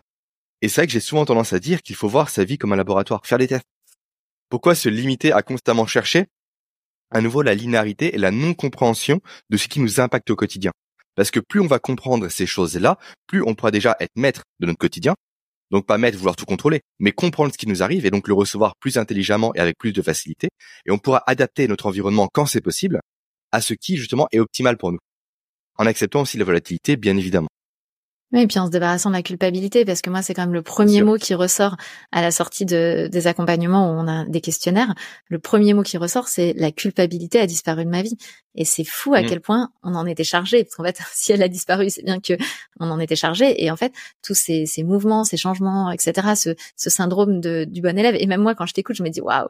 Alors euh, moi, je suis très très très loin de ce que tu fais parce que justement, j'ai nourri l'idée que j'allais pouvoir faire ce que tu fais, c'est tout traquer mes habitudes, etc. Et en vrai, moi, ma façon de changer mes habitudes, c'est tout d'un coup. Et donc, je suis incapable de dire laquelle a eu un résultat positif sur ma vie. Ok, mais en fait, à un moment, j'ai nourri beaucoup de culpabilité par rapport à ça, en me disant mais c'est nul, tu fais toujours la même chose, etc. Et puis à un moment, je me suis dit mais j'ai qu'une vie en fait. Et là, je suis en train de la traverser. Je fonctionne comme ça. Si vraiment à un moment ça me dérange, bah, je trouverai des solutions pour le changer. Et puis sinon, je, je, reconnais aussi que ce chaos est aussi à l'intérieur de moi, tu vois. Mmh. Et donc, euh, mais je te rejoins complètement dans l'idée que quand je comprends, quand je sais ce qui se passe, bah forcément, euh, les choses s'améliorent pour moi. Et par exemple, moi, je suis pas très bonne à traquer tout ce qui est sommeil, etc. Bah, j'ai une bague qui traque aujourd'hui mon sommeil et qui du coup est capable de me redire mmh. ce truc-là sur. Tu vois, j'ai aussi créé euh, des, des, systèmes qui, encore une fois, je te disais, euh, traquent pour moi, que ce soit à l'extérieur, parce que bah, j'ai pas cette, j'ai pas cette façon de faire aujourd'hui, cette, ouais, cette habitude-là. Donc, mais par contre, ouais, comprendre, comprendre ce qui se passe, comprendre que, ok, aujourd'hui je me réveille, j'ai l'impression de voir tout en noir. C'est pas ma vie qui est noire. C'est pas toute ma vie qui est noire. C'est juste mes pensées du jour qui sont orientées dans cette direction, que je suis dans un cycle et que comme tous les cycles, ça va changer. Donc je suis pas obligée de croire à 100% ce que je pense ce matin. Ça, ça change la vie à mon sens parce que ça permet bah, de relativiser, euh, de rigoler. Moi, j'ai énormément euh, déployé mon, mon, sens de l'autodérision avec ça parce que tu vois, je vais me mettre à, faire le ménage et à râler parce qu'il faut savoir que comme notre immunité elle baisse quand on est dans le tube de la vague, ben on va souvent faire le ménage. Donc, euh, par exemple, les, les, les poussières qu'on voyait pas il y a deux jours, elles nous sautent aux yeux. On se dit mais pourquoi personne les a faites? Bah, Toi non plus, il y a deux jours tu les avais pas faites. Et en fait, avant euh, de comprendre tout ça, bah, moi je faisais le ménage en râlant pendant tout le ménage contre la terre entière et toutes les personnes qui habitaient cette maison qui étaient vraiment nulles, etc. Et puis maintenant, je commence parfois le ménage en râlant. Ça m'arrive, tu vois parce que bah voilà, je crois mes pensées, etc. Puis au bout d'un moment, je me dis ça va là, t'as assez râlé non? Parce que faire le ménage avec euh, Beyoncé dans les oreilles, c'est quand même vachement plus sympa que de râler pendant tout le ménage. et quelque part, je me prends un fou rire toute seule. Et puis je réintroduis ça à l'intérieur de moi, tu vois, en me disant mais non, mais il y a un moment, je suis surcompétente pour ça, parce que d'un seul coup, je me mets à tout détecter, parce que la biologie nous amène à ça. Parce que c'est vrai que si je tombais enceinte, clairement, ben, j'aurais euh, beaucoup moins une immunité beaucoup moins forte pour pouvoir accepter ce petit bébé. Et donc, bah, le corps nous prépare à cette potentielle grossesse. Bah, autant que moi, je l'utilise pour faire le ménage à fond. Mais tant qu'à faire avec le sourire plutôt que de râler contre la terre entière. Et tant qu'à faire, être contente d'accueillir les autres personnes qui vivent dans cette famille le soir après avoir fait le ménage plutôt que d'avoir accumulé une pile comme ça de, de, choses contre mmh. eux qu'il va falloir euh, râler quoi. Complètement. J'aimerais qu'on parle un peu du sport, de l'influence du coup du cycle sur le sport. Tu as commencé à en parler, c'est un sujet qui m'intéresse. Mais avant ça, je vais faire une parenthèse rapidement par rapport à la bague que tu utilises et tout ce qui est tracker. C'est intéressant dès lors que le comment dire. Alors j'ai plus forcément, je perds la phrase au moment où je veux la dire, comme toujours. À chaque, enfin, ça reste intéressant dès lors que la mesure que tu prends ne devient pas un objectif. Ah, je suis d'accord. Tellement. Mais alors tellement. La loi de Goodhart, en fait, tout simplement. quand, effectivement, le fait de traquer son sommeil devient un objectif et du coup, quand l'humeur que l'on a chaque jour dépend du résultat qu'on a eu sur la bague, là, ça devient délétère. Et c'est ce que j'ai eu avec une Apple Watch à une époque. J'avais une Apple Watch j'ai dû garder, je pense, un mois et demi parce qu'après, justement, je suis tombé dans ce piège-là. Deux, la donnée que je traque devient l'objectif que je veux pour la journée suivante. Et là, on arrive sur une fuite en avant, au final, où on fait la chose pour faire la chose et non plus pour le bénéfice qu'apporte la chose. Donc vraiment, c'est un, c'est un domaine. Je te rejoins à 200% et clairement, quand on démarre, je pense que c'est le, le pire écueil dans lequel on puisse mm. tomber. Et alors, en plus, euh, avec le, avec les, les, trackers, en fait, il faut savoir que notre température euh, baisse, euh, augmente, pardon, après l'ovulation, et que la température est comprise par ces trackers-là, euh, par quasiment tous les trackers biologiques, comme étant euh, un, signal. Est-ce que je suis bien reposée ou pas? Bien sûr, parce que le corps perd un ou deux degrés, de 1 à 3 degrés, pardon, pour tomber dans l'endormissement. Voilà, exactement. Et donc en fait, euh, je vais avoir des résultats, quand bien même j'ai bien dormi, qui mmh. sont euh, biaisés par le fait qu'il y a de la progestérone qui est hyperthermisante. Et donc ça veut dire que moi les premiers cycles, je me suis réveillée à chaque fois en me disant waouh mais du coup euh, j'ai super mal récupéré ce matin, c'est une catastrophe etc. Et puis à un moment je me suis dit non mais en fait c'est juste qu'il a pas pris en compte ce mmh. truc là. Comment je me sens moi? Et je me suis rendu compte que c'était décorrélé. Autant dans le reste du cycle c'était assez corrélé, autant ça l'était. Et euh, là où je te rejoins c'est que moi aujourd'hui je vérifie mon niveau de sommeil le soir vers 17 h donc il n'impacte pas ma, ma, journée. Euh, pour autant, je, je regarde si c'est cohérent avec ce que moi j'ai ressenti. Mm. Et donc c'est en fin de journée que je regarde le niveau de, de mon sommeil de la, journée précédente. Est-ce qu'on en revient précisément à un élément dont j'ai parlé précédemment, les travaux de Carl Friston, où le cerveau est prédictif, donc il veut coller à la prévision. Donc ça. si le cerveau se dit, OK, j'ai pas beaucoup d'énergie parce que ma montre, ma bague m'indique que j'ai mal dormi, je vais pas gaspiller l'énergie que j'ai déjà pas pour faire des tâches. Parce que je sais que je ne pourrais pas les faire, je n'aurai pas les ressources pour les faire. Donc pourquoi irais-je moi me lancer dans un projet qui est voué à l'échec. Donc, je mets pas l'énergie en branle pour justement réussir ce que je veux entreprendre à cause d'une prévision qui originellement n'est pas la bonne. Je te rejoins à 100% et c'est pour ça que l'intérêt de la bague, c'est que je l'ai pas en permanence. Euh, mmh. J'ai pas d'informations en permanence et que c'est moi qui choisis quand est-ce que je vais aller regarder les informations. Pour ma part, elle est en mode avion quasiment 24 heures sur 24 et donc je, la, je la déconnecte du mode avion uniquement le moment où je choisis d'aller regarder. Ce qui, me, à mon sens, euh, apporte plus d'intérêt que justement euh, les éléments où on a accès directement à l'information euh, en flux continu. C'est une très bonne recommandation mode avion parce que ces bagues émettent des ondes tout comme les montres, etc., qui sont perturbateurs endocriniens, d'autant plus une bague ou une montre qui sont portées au poignet, donc très proche de la tête durant la nuit. c'est pour ça que je l'ai rejoint. Enfin, c'est vraiment pour ça que moi j'ai choisi celle-là, parce qu'elle permet de se mettre en mode avion. Mmh. Pour moi, c'est un critère effectivement essentiel.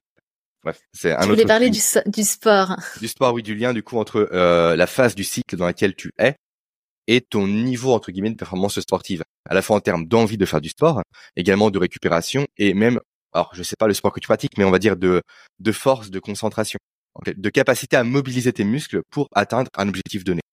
Clairement, il y a des fluctuations, il y a des thèses qui sont en train de sortir hein, sur le sujet là en ce moment. Moi, je suis en, lien avec les chercheurs qui travaillent sur le sujet. Euh, donc clairement, il y a, déjà la première chose, c'est qu'il y a des fluctuations. Euh, mmh. et que c'est important de les reconnaître et tant qu'à faire de se connaître. Euh, par contre, ce qui est intéressant aussi, c'est de se rendre compte qu'aujourd'hui, on n'a pas réussi à mettre en exergue un modèle. Alors, il y en a certains qui essayent de le sortir parce que c'est toujours euh, beaucoup plus euh, bankable de sortir un modèle que. Euh, mais la réalité des études qui ont été faites sur le terrain aujourd'hui, c'est qu'on n'a pas réussi à sortir un modèle euh, constant pour tout le monde. Euh, maintenant, on parlait tout à l'heure de pédale de frein et d'accélérateur, on va le retrouver au niveau du sport. Souvent, on mmh. va avoir plus d'énergie avant l'ovulation, un petit peu moins d'énergie après l'ovulation. Euh, on va se rendre compte que au moment, par exemple, de la de l'ovulation elle-même, en fait, le, le pic d'œstrogène va augmenter la laxité donc, on va avoir euh, plus de capacité à pouvoir euh, faire euh, des se plier en deux, toucher ses pieds, mmh. etc. Mais aussi potentiellement plus de risques sur les torsions, par mmh. exemple, notamment les torsions en mouvement dans le foot ou dans les sports collectifs, etc. Ça va être un moment qui va être un petit peu plus sujet à des entorses ou des choses comme ça. Donc, c'est intéressant d'avoir en tête ça. après, ce qui va être intéressant, c'est de comprendre comment moi je fonctionne. Et là, pour le coup, le tracker, est essentiel à mon sens. Euh, moi, j'ai des mes jours chamallows. Euh, on en rigole avec mon coach parce que vraiment, il y a rien quoi. C'est l'impression qu'il n'y a pas d'essence. Quoi. Je lui dis, je dis mais il n'y a pas d'essence dans le moteur, c'est horrible. Et en fait, on va faire d'autres choses. Et ce qui est, ce qui serait dommage, c'est qu'il me regarde en mode ouais, bah tu veux rien faire aujourd'hui, laisse tomber, on lâche. En fait, non. Il va s'adapter et on va faire autre chose dans ces jours-là de façon à pouvoir bah, aller travailler justement euh, l'amplitude des mouvements, aller travailler autre chose. Mais on va beaucoup moins aller travailler sur la force directement. Ou alors on va travailler la force, euh, mais sur des moments qui vont pas jouer sur le cardio. C'est-à-dire que on va aller euh, vraiment euh, soulever une bonne grosse force là, même si elle est moins moins bien que d'habitude, même si on, je vais aller soulever un gros poids, même si c'est moins bien que d'habitude, il me dit ouais mais ça va quand même construire le muscle. Mm. mais on va pas les tirer cardio plus plus force, tu vois. Mais ça mm. c'est moi et du coup j'ai pas du tout envie de créer vos propres patterns.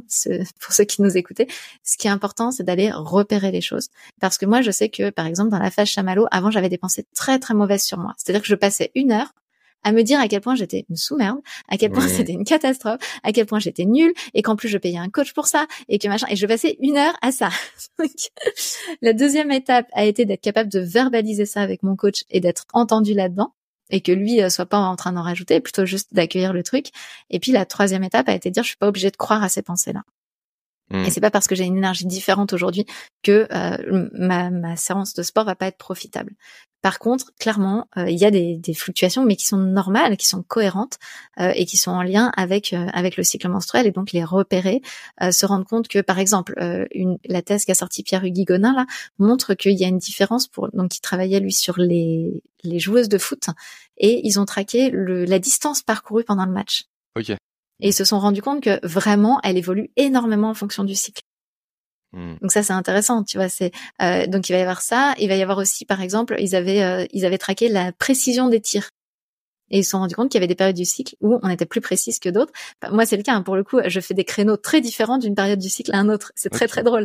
Et le, le pire, c'est que pour le coup, je l'ai vraiment pas en tête quand je fais un créneau. Je suis pas en train de me dire ah oui, je suis dans cette période-là. Hein.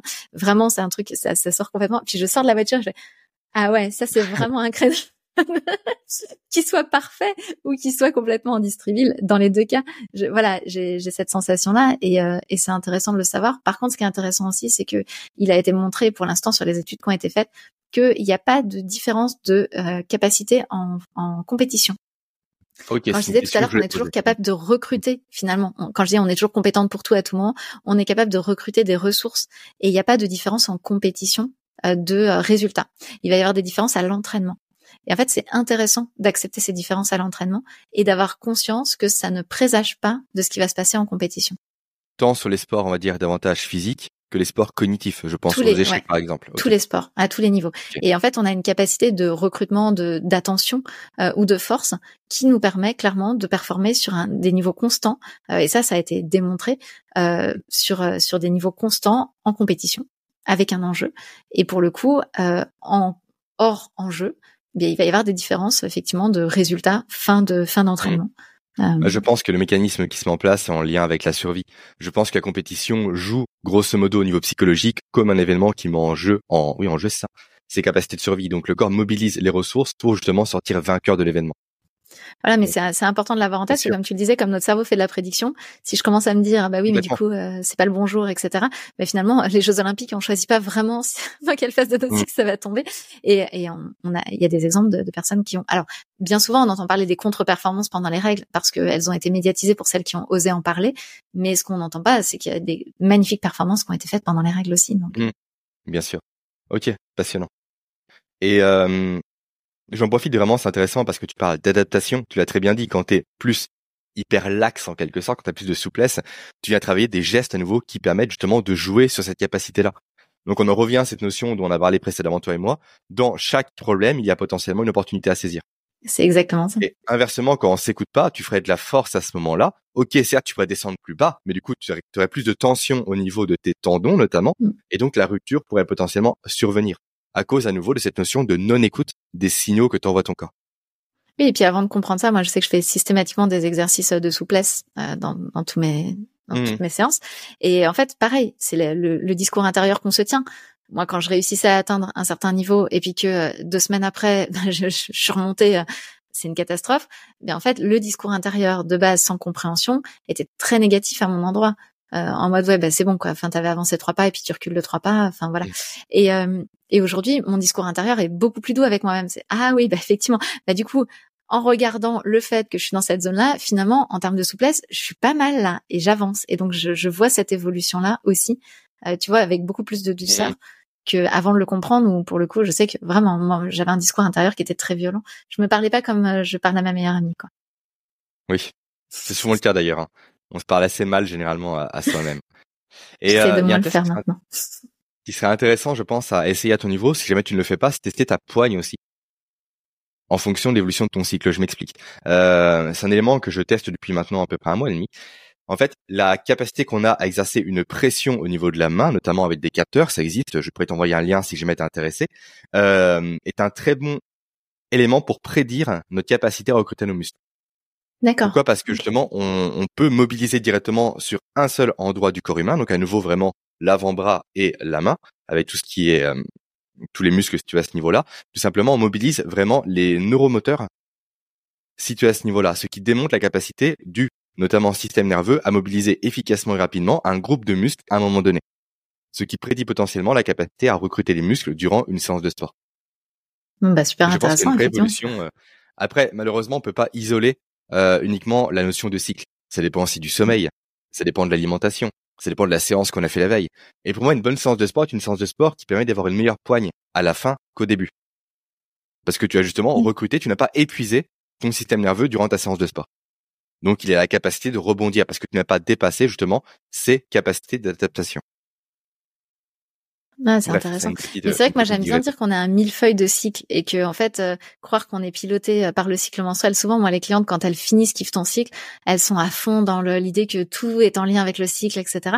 Et puis je leur dis bah vous allez voir qu'en fait dans quelques mois ça va être cool. Vous allez vous dire ah mais non mais en fait ça marche pas pour plein de choses, etc. Et c'est ça qui est. Et puis à un moment on revient dans la norme de se dire bah oui c'est un cycle parmi d'autres. Ça me donne des indicateurs mais il me pilote pas comme une télécommande. Et ça c'est quand même essentiel d'avoir ça en tête parce qu'effectivement bah tu l'as dit mais le cycle des saisons le cycle de notre journée, le cycle de notre semaine, le cycle de nos projets aussi, où est-ce qu'on en est dans nos projets. Tout ça, en fait, construit l'état dans lequel je suis aujourd'hui. Et le cycle menstruel est loin d'être le seul à la manœuvre. C'en est un parmi d'autres. Ça me fait penser à une phrase qui est attribuée, je crois, à Abraham Lincoln, que dit simplement que dès qu'on a un marteau, tous les problèmes ressemblent à des clous. C'est ça. Effectivement, on a souvent tendance, quand on voit, quand on découvre un nouveau truc qui nous paraît révolutionnaire, à analyser chaque élément qui se passe dans notre vie au regard de cette nouvelle chose qu'on vient de découvrir. Donc oui, je, je peux comprendre cet effet-là qui est naturel encore une fois parce qu'on a l'impression d'avoir découvert le Saint Graal, la, la clé universelle pour résoudre chacun des problèmes qui nous arrivent, pour comprendre chacune des situations qui nous surviennent, qui nous ça. parviennent, pardon. Euh, As-tu eu le temps aussi dans ta dans tes recherches de euh, de creuser un peu le sujet de tout ce qui est pré-ménopause et ménopause? Bien sûr. Bah, on a fait un coup, programme qui s'appelle Kiff après ménopause. Ok, Donc, génial. euh, Est-ce que tu veux en parler un peu du coup déjà Qu'est-ce qui distingue euh, l'après-ménopause de la ménopause et comment ça vient se manifester au niveau de la femme Parce qu'au final, le cycle entre guillemets, du moins d'apparence de ma compréhension, est entre guillemets rompu. donc, Donc, ça casse- Bah alors, oui, oui, à la ménopause, le cycle s'arrête. C'est est le principe de coup, la ménopause. Hein. Ouais, ouais. Ok. Donc le, le cycle s'arrête. euh, je pense. Bah, en fait, on va avoir le- la même chose. On a la même chose au moment de la puberté où le cycle commence. Donc euh, la ménopause, on va dire c'est une puberté inversée. Hein. Donc euh, en fait, le cycle commence à la puberté. Il est un peu erratique au démarrage parce que le corps se met en marche et que c'est un peu le bazar, euh, ce qui peut expliquer que ça puisse être plus douloureux, que, que ça puisse ne pas être régulier, etc. Tout ça est normal. Et puis au, au moment de la préménopause, on va vivre la même chose, c'est-à-dire un cycle qui va redevenir erratique, euh, puisque petit à petit le système Mhm. va s'arrêter jusqu'au moment où il va vraiment s'arrêter. Et euh, la préménopause est une fenêtre de tir assez intéressante. Aujourd'hui, on considère qu'elle dure, euh, elle peut durer jusqu'à une dizaine d'années avant la ménopause. Ok. Donc, on n'est pas du tout dans quelque chose d'anecdotique qui va durer quelques mois. Euh, et c'est le moment où on commence à sentir que ça bouge. C'est comme ça qu'on le, on le dit le mieux finalement aux femmes. Ça bouge. J'avais un cycle régulier, d'un seul coup il se met à être un peu plus irrégulier. Euh, J'avais pas de syndrome prémenstruel, d'un seul coup le syndrome prémenstruel s'invite à ma table euh, tous les mois. Euh, J'avais, euh, euh, j'avais euh, comment dire, des règles pas très abondantes, puis d'un seul coup elles deviennent très abondantes. Tous ces petits choses là sont des signaux euh, du de la préménopause. Et en fait la préménopause elle commence par un truc tout bête, c'est que nos follicules, donc ce qui va permettre d'avoir nos ovules, ils ont notre âge ils se sont construits quand on était dans le, le, ils se sont créés quand on était dans le ventre de notre maman. Donc ils commencent à être un petit peu âgés finalement. ils ont dû, voilà, même s'il y a des systèmes super bien faits euh, au niveau de la nature qui ont bloqué leur maturation à un stade où ils sont en capacité de se conserver, pour autant ils sont quand même plus tout jeunes et donc ils sont bien souvent d'un peu moins bonne qualité et donc l'ovulation elle-même est de moins bonne qualité, ce qui va faire qu'on sécrète moins de progestérone et donc, Mhm. bah, quand on sécrète moins de progestérone, il y a le syndrome prémenstruel, il y a potentiellement des règles plus abondantes, il y a aussi un cycle qui peut se raccourcir puisque en fait le corps euh, n'arrive pas à tenir suffisamment longtemps et va lâcher et déclencher les règles. Donc ça va créer des choses qui bougent. Et c'est une superbe fenêtre de tir, nous on aime bien dire ça, pour justement euh, le considérer comme un lanceur d'alerte de comment est mon corps. C'est-à-dire que nous, ce qu'on va essayer de faire dans, dans Kift après ménopause, c'est de soutenir le plus longtemps possible une ovulation de qualité avec un corps en santé. Parce que Mhm. plus on va réussir à soutenir ça, on va pas pouvoir changer la date de la ménopause, mais plus on va pouvoir soutenir ça, plus on va sécréter d'hormones, la progestérone et les oestrogènes, qui vont protéger notre système osseux, notre système cardiovasculaire, notre système cognitif. Et notre peau et notre bien-être, etc. Donc c'est quand même assez essentiel. Donc le but pour nous, ça va être de, de maximiser sur cette période-là la production hormonale et de permettre au corps bah, de se débarrasser des hormones en trop et puis de faire que ça, ça fonctionne bien. Mhm. Et quand on arrive à la ménopause, effectivement, bah, c'est le moment où là, pour le coup, le cycle s'arrête. C'est-à-dire que là, c'est fini, euh, la machine, le, le, le cerveau a beau envoyer l'ordre aux ovaires, allez-y, vas-y, foncez, foncez, foncez, euh, ovuler, il n'y a plus rien qui se passe, ça s'arrête. Et donc, on considère qu'on est en ménopause après un an d'arrêt de règles. D'accord. Ok.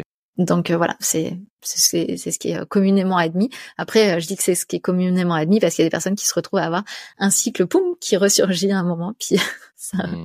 Mais on est quand même sur la fin a priori.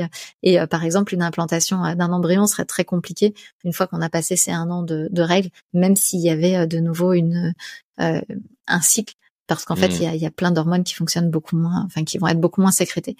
Donc, ce qui est intéressant à comprendre déjà, c'est que ça peut très bien se passer la ménopause. C'est-à-dire qu'aujourd'hui, on entend beaucoup parler des bouffées de chaleur, des problèmes, des machins, etc. Et en réalité, pour pas mal de personnes, ça se passe bien parce que plus mon cycle, mon, mon corps est en santé, plus finalement il va euh, tranquillement glisser vers la ménopause. Et ce qui va se passer bien souvent, c'est qu'il va y avoir une, une forme de résistance en fait qui va amener, euh, qui va amener à créer des tensions internes. Encore une fois, on a, on a vécu toute notre vie. En fait, c'est aussi le cycle de la vie. On arrive dans la zone de la vie où euh, bah, on a peut-être un petit peu moins d'énergie, on a peut-être et on a on est encore en plein milieu de notre carrière parce que l'âge moyen c'est 51 ans hein, la ménopause. Donc on est dans la zone où on voudrait s'exprimer au niveau de la carrière, réussir, machin, etc. Souvent les enfants sont grands, donc ça y est, je peux me consacrer à moi et tout. Et bah, le corps est invité à peut-être à avoir un tout petit peu moins d'énergie, à accepter qu'il y a des choses mmh. qui baissent et tout. Et c'est pas évident d'accepter ça. Donc c'est comment je vis ça. Et par exemple, nous, il y a une des recommandations principales qu'on fait aujourd'hui, c'est euh, de travailler la musculation. Ok, euh, intéressant. mais, et quand je dis musculation, c'est vraiment le bon mot. C'est-à-dire, euh, on n'est pas là en train de faire du fitness, du machin, du, du pilate, tout ça. Non, non. En fait, l'idée, ça va être d'avoir de la prise de masse musculaire avant la ménopause de façon à ce qu'au moment de la ménopause, avec euh, le, la, chute des oestrogènes, on va avoir une fonte musculaire euh, normale. Et finalement, si on a travaillé suffisamment la prise de masse musculaire avant, si on a pris ces habitudes-là, eh bien, ça va permettre de garder un métabolisme de base quand même relativement élevé à la ménopause, d'éviter d'avoir cette prise de poids très importante et très rapide, puisque finalement, si mon métabolisme de base reste assez élevé, il n'y a pas de raison qu'il y ait une prise de poids euh, importante. Et puis, euh, va aussi permettre de, euh, bah, de solidifier au niveau des, des, des os, en fait, de travailler voilà la résistance des os, et donc de limiter l'ostéoporose ou l'ostéopénie, qui sont des problématiques qui sont liées à la chute hormonale. En gros, l'idée, ça va être comment je prépare mon corps avant pour qu'il arrive au moment de la ménopause dans le la meilleure état possible. Et le meilleur état possible, eh bien, c'est aussi des muscles assez forts et de qualité qui vont permettre derrière de soutenir bah, tout, notre vie, notre squelette, tout ça. Et dans notre société aujourd'hui, alors euh, maintenant grâce au CrossFit, il y a quand même de plus en plus de femmes qui, pour qui euh, le mot musculation n'est plus un gros mot, mmh. mais quand même dans la société, voilà, une femme doit pas être trop musclée, doit pas être. Euh, et, et donc il y a rarement, j'en parle avec mon coach, il y a rarement de femmes qui arrivent en disant je veux faire de la muscule. Mmh. Tu vois? C'est euh, et donc voilà, nous ce qu'on ce qu'on conseille en tout cas c'est ça, de soutenir son ovulation de qualité le plus tard possible, de pas partir du principe que ça va mal se passer parce qu'il y a plein de personnes pour qui ça se passe bien. Et puis d'en faire une zone euh, bah, un petit peu comme le tube de la vague dans notre cycle, une zone où on va pouvoir se poser les bonnes questions pour pouvoir mettre en place des choses parce qu'il nous reste encore de belles longues années à vivre derrière. Et euh, voilà, je sais pas si j'ai répondu à, une question que tu te posais sur le sujet. Je cherche juste le nom d'une loi aussi en lien avec ce que tu as dit précédemment, mais qui m'échappe forcément. En fait, comme quoi, effectivement, euh, tu parles de renforcement des os. Souvent, on, comment dire, on pense que la musculation, c'est simplement le développement musculaire, l'hypertrophie musculaire. Mais les chocs qu'on va apporter aux os viennent les renforcer par des micro-fissures qui vont venir se consolider. Et il y a un nom, il y a une loi par rapport à ça, elle m'échappe forcément, donc je cherchais simplement le nom de la loi. Et euh, loi de Wolf, c'est ça effectivement que plus un os va être soumis à un stress, plus il va grosso modo se s'abîmer, un peu comme un muscle qui vient se déchirer, plus il vient se renforcer. Et c'est vrai que c'est nécessaire. On parle très souvent euh, de la chute avec le col du fémur. C'est pas la chute qui entraîne la cassure du col du fémur, c'est la cassure du col du fémur qui entraîne la chute. effectivement, aujourd'hui, la musculation est bien trop souvent considérée comme un sport avec une mauvaise presse, un sport presque d'égoïsme, d'égocentrisme, regardez-moi, etc., je suis musclé, chez l'homme comme chez la femme.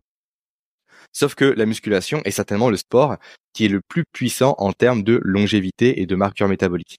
Quand c'est bien fait, encore une fois. Pourquoi? Parce qu'on est fait pour soulever des choses. Mm.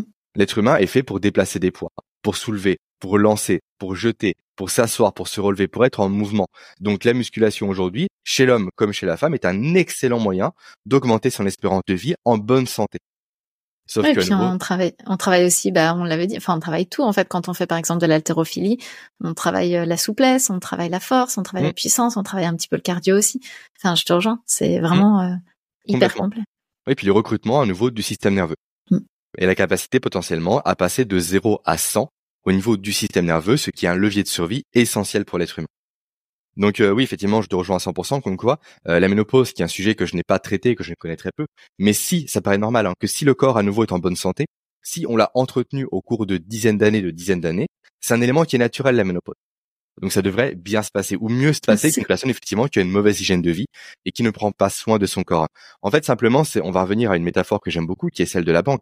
Si sur notre compte en banque on a 10 millions d'euros, une facture imprévue à 5 000 euros, c'est pas grave, on va l'absorber.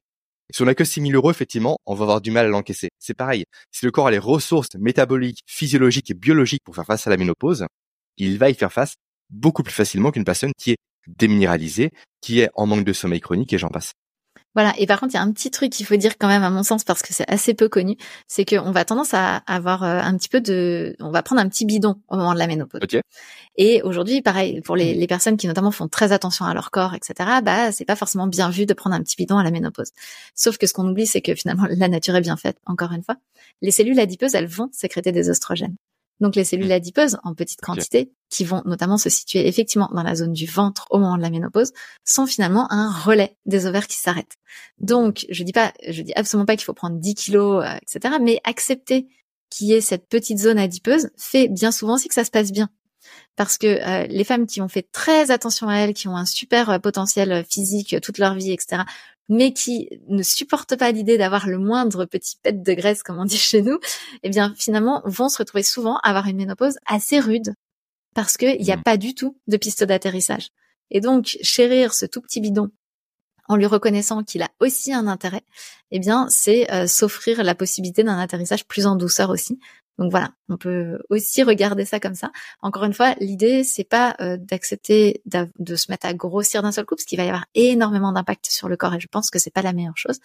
Mais euh, reconnaître que bah, la nature fait bien les choses et que si elle génère euh, cette surabondance de cellules adipeuses sur ce moment-là de la vie, bah, c'est aussi pour nous aider à passer ce moment-là. Et c'est là qu'on voit que le corps est très bien fait parce que pour les éléments importants pour la survie, il a constamment plusieurs solutions pour pallier éventuellement un dysfonctionnement. C'est le cas également du froid. Quand on est exposé au froid, la mobilisation de la thermorégulation se fait par trois endroits différents. Comme ça, on sait que si un ou deux sont défaillants, forcément, il reste au moins un endroit qui va prendre le relais pour assurer la survie. Et c'est merveilleux, effectivement, de voir à quel point le corps est une machine suroptimisée aujourd'hui. Dans le bon sens du terme. Euh, je voulais aborder avec toi, si on a encore un peu de temps, hein, tiens mon courant, ça fait déjà 1h18 qu'on enregistre. Je voulais aborder avec toi euh, le sujet suivant. Tu parles, euh, bah déjà, on va commencer par celui-ci. Euh, aujourd'hui, est-ce que l'arrivée de la ménopause a été avancée dans le temps?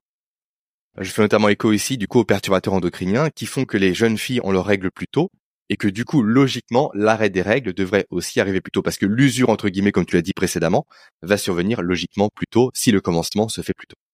On n'a pas du tout euh, d'études sur ce, sujet-là. Sur ce sujet-là, on a vraiment les études sur euh, le fait que les, règles arrivent plus tôt actuellement. Euh, on n'a pas suffisamment de recul aujourd'hui pour voir si ça a un impact direct sur la ménopause. Euh, c'est pas forcément le cas. On verra vraiment. Là, pour le coup, j'ai pas, j'ai pas de retour là-dessus, donc je préfère pas dire de bêtises. Ok, euh, avant de passer au sujet suivant, que penses-tu également de, du fait que plusieurs femmes n'ont plus leurs règles aujourd'hui Hors ménopause encore une fois, un nouveau perturbateur endocrinien, stress et j'en passe.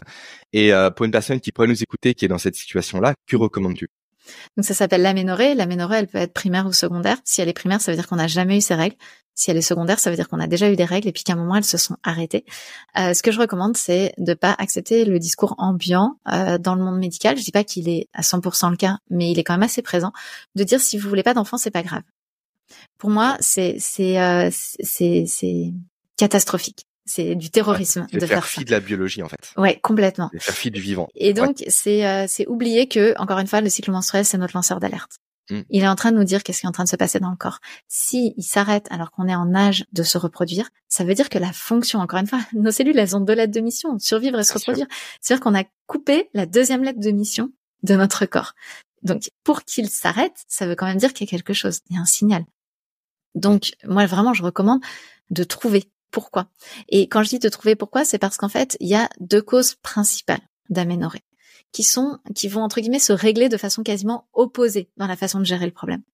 Et donc, si on n'a pas compris quelle est l'origine, donc si on n'a pas eu de diagnostic, et le diagnostic ne peut être fait que par un médecin, donc il faut trouver le médecin euh, qui va vraiment qui va accepter de nous accompagner pour poser ce diagnostic et pas le truc oui oui bah écoutez oh, bah vous faites du sport c'est normal ou voilà. Et je vais t'expliquer pourquoi. Parce qu'en fait les, deux causes principales c'est le syndrome des ovaires polykystiques donc la, maladie dont je souffre qui est une maladie chronique du cycle et euh, la deuxième qui est en fait le, ce qu'on appelle l'aménorrhée hypothalamique, qui est le fait qu'il n'y a pas suffisamment de réserve énergétique ou d'énergie apportée au corps pour pouvoir continuer d'avoir un cycle. Hmm. Et en fait, les deux vont se régler de façon quasiment opposée. Enfin, c'est pas opposé, parce qu'en vrai, si on fait ce qu'on fait pour le syndrome des ovaires polykystiques, pour l'aménorrhée hypothalamique, ça peut encore passer, mais on va dire que dans un cas, syndrome des ovaires polykystiques, on va surtout travailler à réguler la glycémie tout au long de la journée. Parce que le principal problème qu'on a, c'est une surproduction d'androgènes, d'hormones masculines, qui vont être accentuées par les fluctuations de glycémie. Ok, d'accord, intéressant. D'accord? Donc en gros, euh, quand on a un syndrome des ovaires polykystiques, on a quatre fois plus de, de risques que la majorité des personnes, par exemple, d'avoir un diabète de type 2. Oui.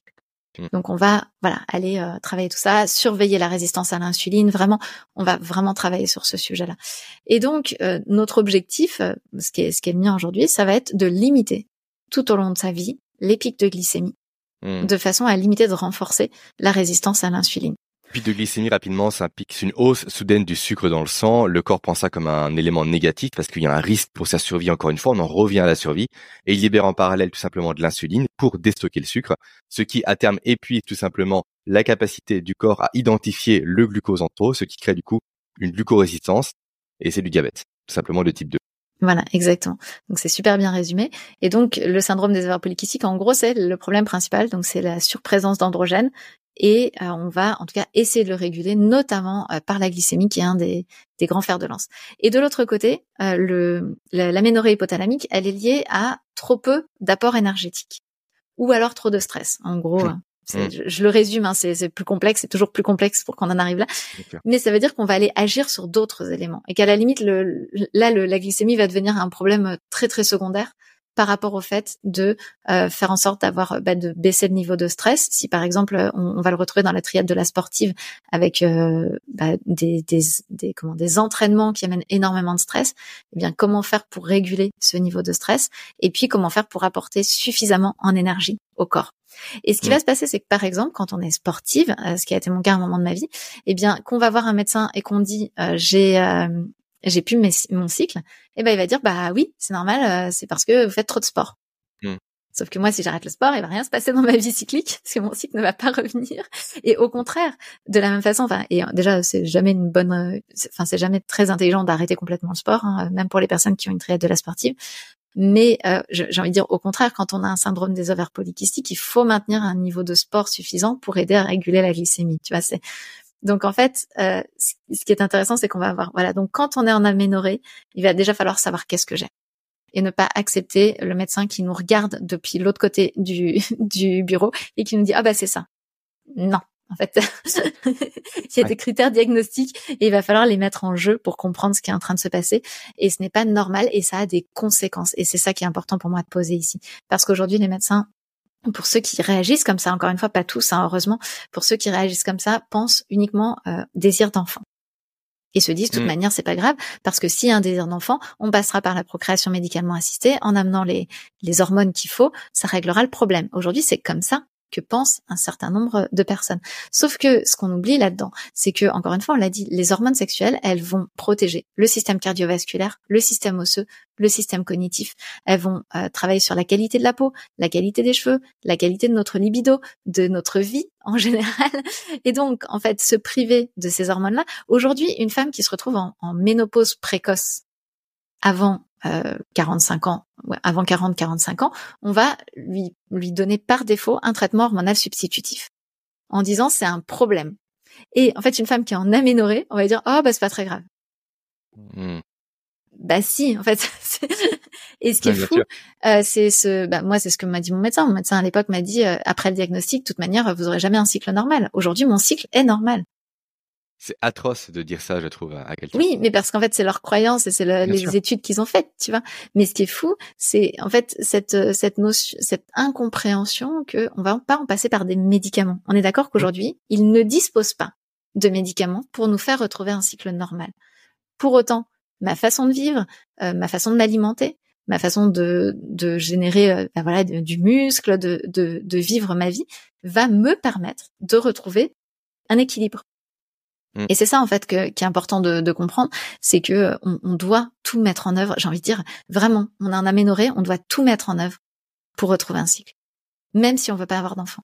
Mm. C'est pour moi c'est essentiel. De toute façon, dans tous les cas, qu'est-ce que, en résumé, qu'est-ce que tu viens de dire simplement, c'est que le corps humain n'a plus assez de ressources pour survivre, du coup, il coupe le cycle.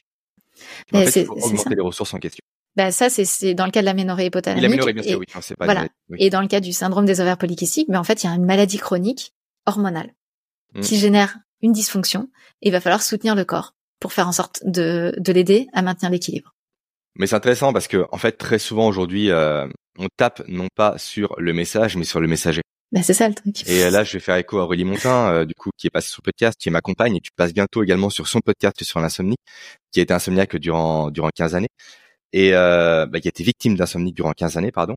Et souvent, en fait, on vient directement attaquer l'insomnie. Sauf que l'insomnie, qu'est-ce que c'est? C'est le bouton rouge sur un tableau de bord qui dit qu'il y a des choses qui vont mal dans le corps humain. Et c'est pas en mettant effectivement un cache-misère sur une maison qui est en feu que le feu va disparaître. C'est en éteignant le feu, en comprenant la source du feu. Donc en comprenant pourquoi le corps humain, si on parle d'insomnie encore une fois, ne rentre plus dans cette, comment dire, dans cette logique de dormir. Dormir, c'est naturel. Dormir, ça n'a pas à s'apprendre. Ça n'a pas à être entravé. Du coup, qu'est-ce qui pose problème? Et c'est uniquement en comprenant l'origine du problème, la cause première, on va dire, qu'on va résoudre l'insomnie. Et c'est pas en prenant constamment les somnifères. Je dis pas que les somnifères ne sont pas bons. Ça peut aider quelqu'un à trouver l'énergie nécessaire pour mettre en place les actions qu'il faut. Mais c'est pas une solution finale. Et c'est pareil du coup pour les problèmes que tu as pu décrire précédemment. C'est exactement ça. Et il y a rien de pire sur une aménorrhée qu'on prenne la pilule et qu'on se retrouve à avoir des saignements euh, à chaque fois que la pilule s'arrête, hein, puisque en fait, mmh. on prend une dose importante d'hormones. Donc, à chaque fois qu'on arrête cet apport-là, que ce soit par les placebos ou en arrêtant la pilule, euh, ben, les, les, saignements reviennent et que le médecin nous dise ah bah ça y est, votre cycle est revenu. Non, le cycle est absolument pas revenu. On fait juste un apport artificiel d'hormones mmh. qui crée une réaction inflammatoire dès lors que euh, on arrête ces hormones et cette réaction inflammatoire crée des saignements. Mais le cycle est absolument pas revenu et c'est ce que tu dis. On coupe la tête du messager réellement. Sauf que derrière, encore une fois, il y a des conséquences. Et moi, ce que je trouve dingue, c'est qu'on considère que c'est, enfin, il y a des causes déjà, des causes qui devraient être équilibrées. Et puis, il y a des conséquences pour notre vie. Et quand on va se retrouver avec une ancienne grande sportive à qui on a dit c'est complètement normal de pas avoir ton, ton cycle parce que c'était une sportive à 13, 14 ans. Et puis qui, à 22, 25 ans, va se retrouver avec des fractures de fatigue ou euh, dans un état euh, pitoyable euh, au niveau physique. Moi, je, je suis choquée d'entendre ça.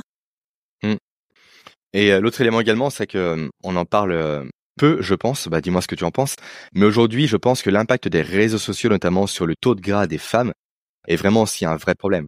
Parce que le cycle hormonal, qu'est-ce que c'est à nouveau? C'est un cycle qui est hormonal. Comment se produisent ces hormones? À partir des acides gras Et aujourd'hui, on critique le gras de plus en plus, comme quoi avoir du gras, c'est mauvais, c'est mal, alors que la femme, déjà, est métaboliquement faite pour être plus grasse que l'homme. Pourquoi? Parce qu'elle a déjà ce cycle-là, dont tu as parlé à plusieurs reprises, et dont tu as fait ton expertise, mais aussi parce qu'elle est là pour enfanter. Donc forcément, il faut des ressources énergétiques pour enfanter. En dessous de 13% de graisse, on peut pas avoir de cycle. Bien sûr, parce qu'à nouveau, c'est euh... secondaire par rapport à la survie. Exactement. Mais donc mm. c'est fou parce que ça veut dire qu'on met notre corps en mode survie. Donc c'est complètement dingue. Ah, mais clairement, enfin les réseaux sociaux, oui, et puis euh, tous les magazines, etc. Bien sûr, voilà, En tout cas, tous les idéaux euh, féminins qui nous ont été vendus sont des, des, idéaux. De toute manière, on le voit bien. En cas d'anorexie, on n'a pas non plus de cycle. Hein. Mais en dessous de 13% de, de, de, de, masse graisseuse, on n'est pas en capacité d'avoir un cycle. Et effectivement, ce, cette illusion que la sèche permanente serait serait un état euh, magnifique, voilà, ces, ces ventres plats en permanence, etc., sont clairement un problème pour notre santé. Mmh. Et là, j'ai fait écho à un ami naturopathe qui s'appelle Julien Lepage, qui a fait euh, pour ses 40 ans une sèche extrême pour une compétition de bodybuilding. Et il dit, OK, sur les photos, je suis magnifique, je suis découpé, je suis cisaillé, mais je n'ai jamais été aussi mal et en méforme de toute ma vie. Parce que le gras, aujourd'hui, il le sait très bien parce qu'il est naturopathe. Mais le gras, c'est essentiel pour de nombreuses fonctions métaboliques. Aujourd'hui, le gras est nécessaire. Ah bah, le sucre ne l'est pas. Le non mais clairement. Et le gras est nécessaire. Et malheureusement, on a diabolisé le gras depuis l'étude d'Anseltis, qui a critiqué le cholestérol, qui a fait une fausse étude. En fait, il a fait une étude sur 22 pays pour montrer des corrélations entre la consommation de matières grasses et l'augmentation de maladies. Sauf qu'il a retenu que 7 pays qui corroboraient par rapport à ces résultats, et il en a fait une généralité. Et aujourd'hui, on hérite encore de cette généralité-là, en pensant que le gras c'est mauvais, que le gras fait grossir, alors que c'est entièrement faux. Alors qu'aujourd'hui, le vrai problème c'est le sucre. Et tu parles de glycémie. La glycémie provoquée par quoi? Par le sucre. Mm. Et la glycémie aujourd'hui, c'est un des plus gros problèmes aujourd'hui, je pense, qui est sous-estimé encore en termes de mortalité. Parce que la capacité à justement repérer le sucre rapidement, à être sensible à l'insuline, est un marqueur de longévité en bonne santé, vraiment de plus en plus reconnu actuellement.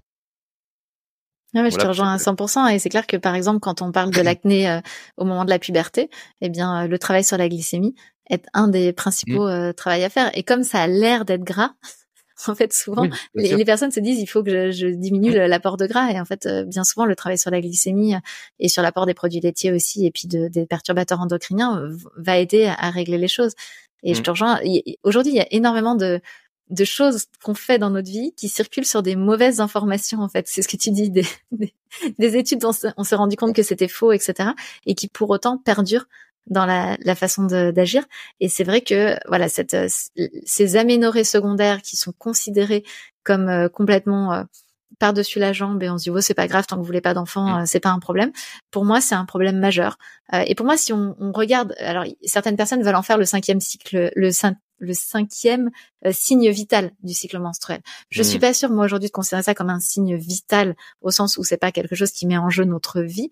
Pour autant, le considérer comme un vrai lanceur d'alerte et se dire bah finalement si mon cycle euh, moi j'ai des critères en fait hein, pour dire est-ce que le cycle est en santé ou pas. Si tous les critères sont cochés a priori c'est que mon corps il va aussi plutôt bien quoi. Et donc c'est bah, la durée du cycle la régularité du cycle euh, c'est est-ce que je mon cycle il ovule? Est-ce que j'ai une ovulation pendant le cycle? Donc déjà c'est d'apprendre à reconnaître son ovulation. C'est tout bête mais beaucoup de personnes savent pas le faire et il n'y a pas besoin de bandelettes sur lesquelles on fait pipi pour reconnaître son ovulation hein. il suffit de, de suivre les signaux du corps. Et puis euh, et puis ensuite bah, quelle est la durée entre mon ovulation et mes règles? Puisque si elle est pas suffisamment longue ça veut dire que je sécrète pas assez de progestérone. Et puis est-ce que mon cycle est douloureux? Si mes règles sont douloureuses, ça veut dire qu'il y a un problème. Hein. Il n'est pas normal de souffrir de son de ses cycles. Clairement, euh, ça c'est on, nous a fait croire que parce que Eve avait croqué la pomme, c'était normal de souffrir, mais c'est totalement faux. Et euh, est-ce que j'ai un syndrome euh, prémenstruel? Si j'ai un syndrome prémenstruel, c'est le signal d'un déséquilibre.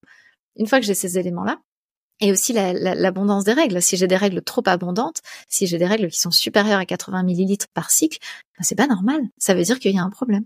Hmm. Une fois que j'ai tous ces éléments-là, ben, si je coche toutes les cases, ben, c'est c'est génial. Quelque part, le tableau de bord dont tu parlais tout à l'heure, il est au vert. Hmm. Intéressant. Et t'as mis le doigt sur un élément vraiment, vraiment pertinent, c'est euh, le fait qu'on a beaucoup de connaissances scientifiques aujourd'hui qui ne cascadent pas dans le grand public. Toi, tu parles de glycémie. Là, j'invite vraiment les gens à lire un livre qui est passionnant et qui parle de ça de façon indirecte. Le livre de Jean Stone, qui s'appelle Notre existence a-t-elle un sens, où il explique en fait à quel point la science, effectivement, a du mal aujourd'hui à percer au niveau du grand public. Notamment les découvertes en physique quantique, qui révolutionnent la compréhension du monde et du vivant. Sauf que aujourd'hui, euh, notamment à cause d'un langage scientifique qui est trop hermétique, qui justement exclut par défaut les personnes qui ne sont pas scientifiques, les découvertes ne cascadent pas. Elles ont, d'après lui, souvent 100 ans de retard. Mm. Et en 100 ans, on en fait des découvertes. Et au niveau de la santé, c'est pareil. Sur le cycle, c'est impressionnant. Enfin, moi, je, je reprends des études qui ont quand même pas mal, pas mal d'années, où je me dis, mais c'est fou parce que ça a absolument pas, même au niveau des médecins, parce que tu parles du grand public. Mais je veux dire, euh, quand quand on est en train de parler du corps médical, moi, quand j'entends encore une fois des aberrations qui sont dites par des médecins régulièrement, ça cascade même pas à ce niveau-là. Tu vois, je veux dire, alors que c'est a priori les personnes qui devraient être les plus en pointe. Alors certains le sont. Et mais, mais eux-mêmes, quand je discute avec eux, euh, notamment les, les, les médecins qui font de la médecine fonctionnelle, donc qui regardent le corps dans, dans son entièreté, quand je discute avec eux, ils sont même désespérés du niveau de certains de leurs confrères Mmh. ou consoeurs qui sont qui ont pas du tout pris l'information, la mesure de l'information. Moi-même, ma propre médecin généraliste, quand je lui ai demandé de faire le test d'OMA pour pouvoir suivre euh, ma résistance à l'insuline, elle m'a dit mais euh, en gros, qu'est-ce que vous faites si jamais euh, ça revient négatif? Bah, je lui dis bah déjà la glace que j'ai mangée hier soir, je vais plus la manger. Et puis Ouais, mais en fait, ce qui est fou, c'est que j'avais en face de moi quelqu'un qui me disait, en gros, je, je ne sais pas analyser ce résultat. Moi, je veux bien vous le donner, mais je saurais pas qu'en faire. Et moi, je lui ai dit, mais moi, je saurais qu'en faire. Je sais que si mon test Mm. revient dégradé par rapport au test que j'ai fait précédemment, eh bien, je saurais qu'en faire. Mais on a cette problématique-là. C'est-à-dire que sur une maladie qui, qui augmente, qui multiplie par 4 le risque de diabète de type 2, j'ai en face de moi un corps médical qui est pas capable de me dire, OK, on va traquer ce truc-là, on va quand même pas se couper là-dessus. Ouais, mais euh, je suis entièrement d'accord. Et c'est vrai que le problème de la médecine aujourd'hui, selon moi, c'est qu'ils sont incapables de définir la santé euh, par autre chose que par l'absence de maladie. Mm. Donc on n'est pas dans la prévention, on est constamment dans la curation. C'est ça. Et souvent la curation aujourd'hui, comment on la met en place? Par des médicaments, parce que le médicament, c'est la loi du moindre effort que le cerveau aime suivre. Mm. Si je fais le moindre effort possible, je change pas mes habitudes de vie, je prends une pilule qui vient contrecarrer les problèmes que j'ai depuis des années. Mais à nouveau, on prend une dette envers le vivant, parce que tant que les habitudes ne seront pas changées, le problème reviendra. C'est le cas du cancer. Souvent les gens disent, ok, c'est bon, je vais me faire opérer, on va m'enlever un sein ou autre, tout va mieux aller. Non, parce que si tu conserves ton mode de vie précédent, Mm. ce qui t'a amené au cancer va revenir. Donc tu vas le développer, mais ailleurs. Et ça, c'est Oui. pas assez tenu comme discours selon moi. Et les médecins fonctionnels, comme tu l'as dit, tiennent ce discours-là. Oui, je te rejoins complètement. Et c'est vrai que ce qui est impressionnant, c'est que, mais on, tu sais qu'on vit un petit peu la même chose. Alors, il y a les médecins fonctionnels, mais il y a aussi euh, dans le, le monde alternatif euh, un certain nombre de praticiens qui font un peu la même chose, c'est-à-dire qu'ils vont le faire avec des choses naturelles, des plantes. Mais moi, j'entends quand même beaucoup autour de moi des, des praticiens, quels qu'ils soient, qui vont dire, ah, mais oui, mais telle plante est géniale pour le syndrome prémenstruel. Mais en fait, là, tu es en train de- d'essayer de, d'endiguer un symptôme sur une baignoire qui fuit. Enfin, mmh. je veux dire, à un moment, on remet le bouchon de la baignoire et puis on va régler le problème. Et, et en fait, j'entends quand même beaucoup ça. Et c'est pour ça qu'il y a les médecins, mais clairement, notamment certains naturopathes et, et d'autres praticiens alternatifs, qui vont aller très très vite sur telle huile essentielle, tel tel complément alimentaire. Moi, je l'entends énormément. Nous, on est sur les, les groupes euh, syndrome prémenstruel, notamment sur Facebook. C'est fou. Les femmes sont en train de s'échanger les pilules mmh. magiques entre elles, mmh. en disant bah prends ce truc-là, c'est génial, etc. Sauf qu'il y a des conséquences. Et je te rejoins complètement sur la dette qu'on prend sur le vivant. Euh, parfois, il y a certaines choses où on se rend pas compte euh, qui ont des conséquences importantes. Alors que si je m'étais mis en marche pour euh, marcher une demi-heure tous les jours, si j'avais diminué mon niveau de stress, si j'avais régulé ma glycémie et régulé l'inflammation inhérente notamment à mon alimentation, bizarrement, j'aurais eu le même résultat beaucoup plus durable, moins cher en plus à, moyen terme hein, que les compléments alimentaires ou que les médicaments, et puis surtout sans faire une dette euh, sans avoir ce, système de siphon en fait au fond. Et tu parlais tout à l'heure de préménopause et en fait dans la en, période de préménopause, bah souvent le syndrome prémenstruel va s'accentuer. Et donc si euh, jusque-là, depuis mes 20 ans, je prenais des compléments alimentaires qui faisaient que ça gérait plus ou moins sans me poser de questions par ailleurs parce que la pilule magique, bah en fait, le corps, bah quand ça s'accentue, c'est plus géré. Et là, il n'y a plus rien qui fonctionne. Moi, je préfère garder la solution complément alimentaire pour le jour où vraiment, quoi que je fasse, mon corps arrivera plus à gérer si jamais ça arrive, plutôt que de les prendre maintenant euh, et de cramer une cartouche quelque part. Ça me fait penser à deux choses qui viennent vraiment dans le sens de tes propos. La première, c'est que plus un système est complexe, moins on devrait intervenir à mon sens. Ouais, je suis d'accord. Parce que le corps humain est tellement complexe, en fait, on est en train de mettre un grain de sable dans un rouage qui a des millions d'années d'évolution, qui a été optimisé de A à Z. Parfois, c'est nécessaire. On est bien d'accord. Mm. Mais au quotidien, prendre des compléments, sans connaître son propre dosage, ses propres besoins, ses propres attentes, et sans faire en sorte d'avoir déjà de base les bons comportements qui induisent les bonnes productions hormonales ou les bons apports en macro et micronutriments, déjà pour moi c'est une hérésie. Et effectivement, on n'a pas conscience des niveaux d'incidence que peuvent avoir vraiment la prise d'un complément alimentaire aujourd'hui, d'une huile essentielle ou d'une plante. Et attribuer également à une seule plante toutes les vertus du monde, à nouveau, c'est faire fi des lois du vivant. Parce que le vivant est beaucoup plus complexe que de réduire la prise d'une plante à une solution donnée. Mmh. Et euh, ensuite, L'autre élément qui me paraît euh, vraiment important et qui forcément m'échappe parce que j'ai perdu le fil de mes pensées, mais qui euh, à nouveau allait dans le sens de tes propos, mais ça va me revenir. Euh, on en parlera après, ça va me revenir. Il pas de souci. Il y a un sujet sur lequel je vais te lancer du coup avant potentiellement de remettre la main sur ma pensée qui s'est évaporée. C'est le sujet suivant. Quand tu es dans le creux de la vague, cette notion avec moins d'énergie, potentiellement moins d'envie, moins cette notion d'aller vers le monde, plus de t'introspecter en quelque sorte. Euh, est-ce que tu conseilles aux personnes que tu accompagnes ou est-ce que tu pratiques toi-même des éléments, des euh, potentiellement des routines, des actions pour te dynamiser, pour justement, on va dire pallier à ce problème-là. Et avant de te répondre, c'est bon, j'ai enfin remis la main sur ma pensée qui était volatile. C'est le fait que tu expliques la différence euh, entre la prise de médicaments, on va dire, et les comportements. Et moi, c'est vraiment une différence qui est essentielle à faire aujourd'hui, parce qu'on le sait très bien en neurosciences, entre prendre un médicament et faire une action donnée, par exemple prendre de la vitamine D ou aller marcher dehors, prendre un antidépresseur ou apprendre à méditer, au niveau de la plasticité cérébrale, ça n'a rien à voir. Donc comme tu l'as très bien dit, quand tu prends une solution exogène, donc en dehors du corps, dès que la solution, tu l'arrêtes, tu n'as plus les bénéfices.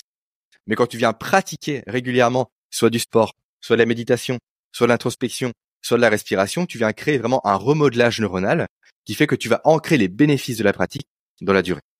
C'est ça que je voulais apporter tout à l'heure et qui m'a échappé. Et tu me posais la question du coup sur est-ce que euh, je crée des, des, routines dynamisantes quand je me sens euh, posé sur la planche? je parle très souvent moi d'exposition au froid par exemple, de mm. jeûne intermittent, de tout ce qui est euh, hyperventilation. Est-ce que c'est les choses vraiment à privilégier potentiellement pour passer le creux de la vague ou est-ce qu'il faut à l'inverse laisser le corps au repos et l'écouter et arrêter justement de tirer sur la corde? Et oui, moi ma proposition première ça va être de faire le contraire, c'est-à-dire de se laisser aller. C'est-à-dire que plutôt que de prendre une tisane dynamisante ou euh, de faire une action dynamisante, bah, c'est de prendre la, la, tisane qui apaise et puis euh, de faire une action euh, plutôt apaisante et d'accepter de lâcher. Alors après moi je parle du contrephase dans mon programme et dans mon livre. Pour autant, le contrephase, c'est justement comment je me mets dans une autre énergie que l'énergie dans laquelle je me sens maintenant. Et il y a, je te rejoins, euh, plein de solutions. J'en donne quelques-unes, tu vois. Mmh. Moi, je pense notamment à la musique ou à des éléments comme ça qui vont permettre de changer rapidement d'état et qui vont permettre.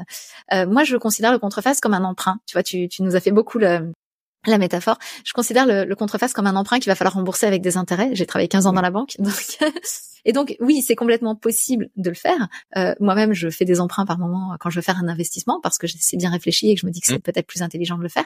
Pour autant, j'ai conscience qu'il y aura des intérêts à rembourser. Et donc euh, le contrephase, je le limite euh, énormément. Aujourd'hui, pour ma part, à titre personnel, parce que tu me posais la question, je suis quasiment plus jamais en contrephase. puisque je reconnais les ressources que j'ai dans toutes les énergies. Et donc à partir de là, j'ai pas la j'ai pas le besoin de changer mon énergie puisqu'en fait, je me dis, bah non, ce que je vais faire là, je vais le faire avec l'énergie du jour et ça va très très bien se passer avec cette énergie, mmh. parce que celle-là m'apporte quelque chose. Pour autant, je peux tout à fait reconnaître, et c'est pour ça que je l'ai, je l'ai laissé dans mon livre, et c'est pour ça qu'il est dans mon programme aussi, c'est euh, qu'on puisse avoir, ne serait-ce que mentalement, la croyance qu'il faut absolument être dans cette énergie-là pour faire ce truc-là. Donc, avoir des ressources qui nous permettent de le faire me semble essentiel. Voilà, faut juste avoir conscience que euh, bah, il faut choisir quand est-ce qu'on fait un emprunt Exactement comme dans la vie, tu vois, moi quand j'étais banquière et que je voyais les, gens qui faisaient des, crédits revolving euh, pour payer leur soirée en plus, etc. Eh bien finalement, je me disais c'est fou parce que le, le, le, le taux d'intérêt est très très élevé et finalement à la fin du mois ils savent même pas dans quoi c'est passé. C'est très mmh. différent que de faire un emprunt pour acheter euh, une maison ou pour euh, euh, faire une, une, formation, quelque chose sur lequel on sait que c'est un investissement et quelque part il y aura un retour.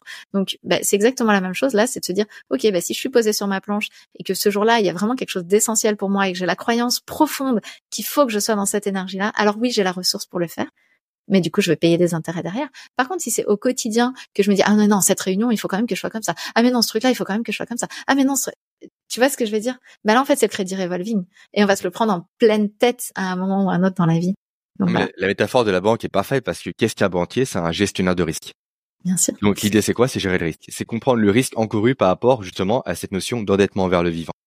Et là, ça fait écho aussi directement à une mode qui est celle du biohacking, qui personnellement euh, me sort par les yeux parce que souvent on biohack nos comportements négatifs.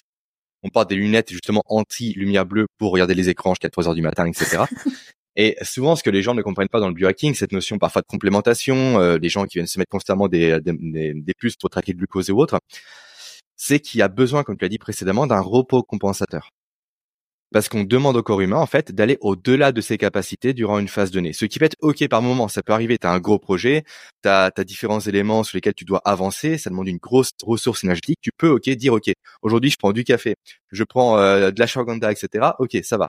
Sauf qu'il faut qu'il y ait un repos compensateur derrière pour que le corps puisse intégrer et puisse justement se remettre de l'énergie dépensée que tu as demandé de dépenser précédemment. Sans ça, à nouveau, on tire sur la corde et on vient payer à terme des intérêts comme tu l'as très bien dit. c'est exactement ça et je pense que euh, moi genre j'avais c'était c'était une praticienne en médecine traditionnelle chinoise au tout début quand je commençais à découvrir le cycle qui m'avait parlé de ça et qui m'avait dit mais nous euh, enfin jamais on va donner quelque chose d'énergisant dans la période euh, des règles. Mmh. Et, et, vraiment elle m'avait retourné la tête et elle m'avait dit mais non on va faire le contraire c'est le moment de se reposer. Donnant, donnant personne des, des choses qui vont leur permettre de se reposer vraiment, quoi. Et, euh, et je reconnais qu'aujourd'hui, c'est clairement ce que je fais, quoi. Il y a un dernier élément que je voulais aborder avec toi. On est quasiment sur les deux heures d'échange et je te remercie parce que les, les éléments apportés me paraissent vraiment très pertinents et très intéressants et très bien expliqués. C'est euh, vraiment cette notion davantage macro des choses. Donc là, on parle vraiment du micro entre guillemets avec euh, le rythme de la femme. Maintenant, le rythme des saisons. Je sais tu en parles très souvent. Et aujourd'hui, pour moi, il y a une aberration qui, euh, qui est mise en place, ce sont les vacances en été, et non pas les vacances en hiver. C'est comme tu as très bien dit, euh, la femme, au niveau de ses cycles, de son rythme, a des phases davantage d'introspection que d'action. Et on le sait très bien, nous, ben on le sait très bien, non, malheureusement on le sait plus, mais au niveau des saisons, on est plus sur l'introspection en hiver.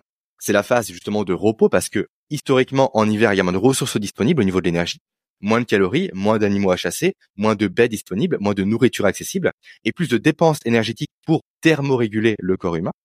Et en été, c'est l'inverse. Logiquement, c'est l'abondance. Donc, en été, biologiquement, on serait fait pour être plus actif, plus justement dans l'action, plus sur la dopamine, sur l'extérieur, et en hiver, plus sur la sérotonine, plus sur l'intérieur. Donc, tu sais, tu en parles souvent, ce que tu veux un peu développer ces propos-là, comme quoi c'est presque, entre guillemets, aberrant? Si on sort que du côté, on va dire, économique, et d'avoir des vacances en été et non pas des vacances longues en hiver. Mais en fait, il faut comprendre aussi la, la genèse, l'origine des vacances scolaires en été. C'est qu'en fait, à l'origine, les vacances scolaires en été étaient faites pour que les enfants puissent aider les parents dans les champs. Hmm, et qui soient pas déscolarisés. Donc en fait, quand on comprend ça, on comprend que c'est tout à fait légitime de les avoir mis à cet endroit-là. Et puis ensuite, ils sont venus effectivement les congés payés euh, qui sont venus après hein, les vacances scolaires en été, parce que les vacances scolaires en été, ils datent quasiment de la c'est c'est concomitant avec l'école obligatoire en fait, puisque c'était quelque part la condition sine qua non pour que les enfants puissent aller à l'école. Ils s'instruisent, mais bon, ils mettent quand même l'été, quoi. Bah oui, il faut quand même qu'ils donnent un coup de main. Donc tu vois, c'est assez intéressant. Mmh. Après, euh, qu'on a envie de profiter de l'été et qu'on n'ait pas envie d'être euh, enfermé dans un bureau toute la journée, moi je trouve ça très salutaire parce que même pour la vitamine D et puis nourrir les relations, c'est aussi ce que va nous permettre finalement les vacances bien souvent. Et donc moi je trouve ça hyper salutaire mais clairement, on devrait avoir un rythme qui diminue en hiver mm. euh, avec euh, avec le rythme du soleil en fait. C'est-à-dire qu'aujourd'hui, enfin moi c'était mon cas quand je travaillais dans la banque, je rentrais le matin, il faisait nuit, je ressortais le soir de mon bureau, il faisait nuit. Euh, bon, il y a quand même un problème dans la matrice, mm. puisque si on n'avait pas inventé l'électricité, euh, je serais pas en capacité de faire ça. Donc, euh, bien sûr que l'électricité peut être considérée comme une avancée aujourd'hui, et je suis la première à l'utiliser. Pour autant, il faut avoir conscience de comment elle a piraté le game en fait. Comment, euh, alors qu'avant il y avait ces, ces, ces, soirées qui commençaient très tôt autour du feu, et puis on racontait une histoire, et puis tout le monde s'endormait très tôt, et finalement avait une nuit assez longue. Euh, comment aujourd'hui, ben c'est plus le cas.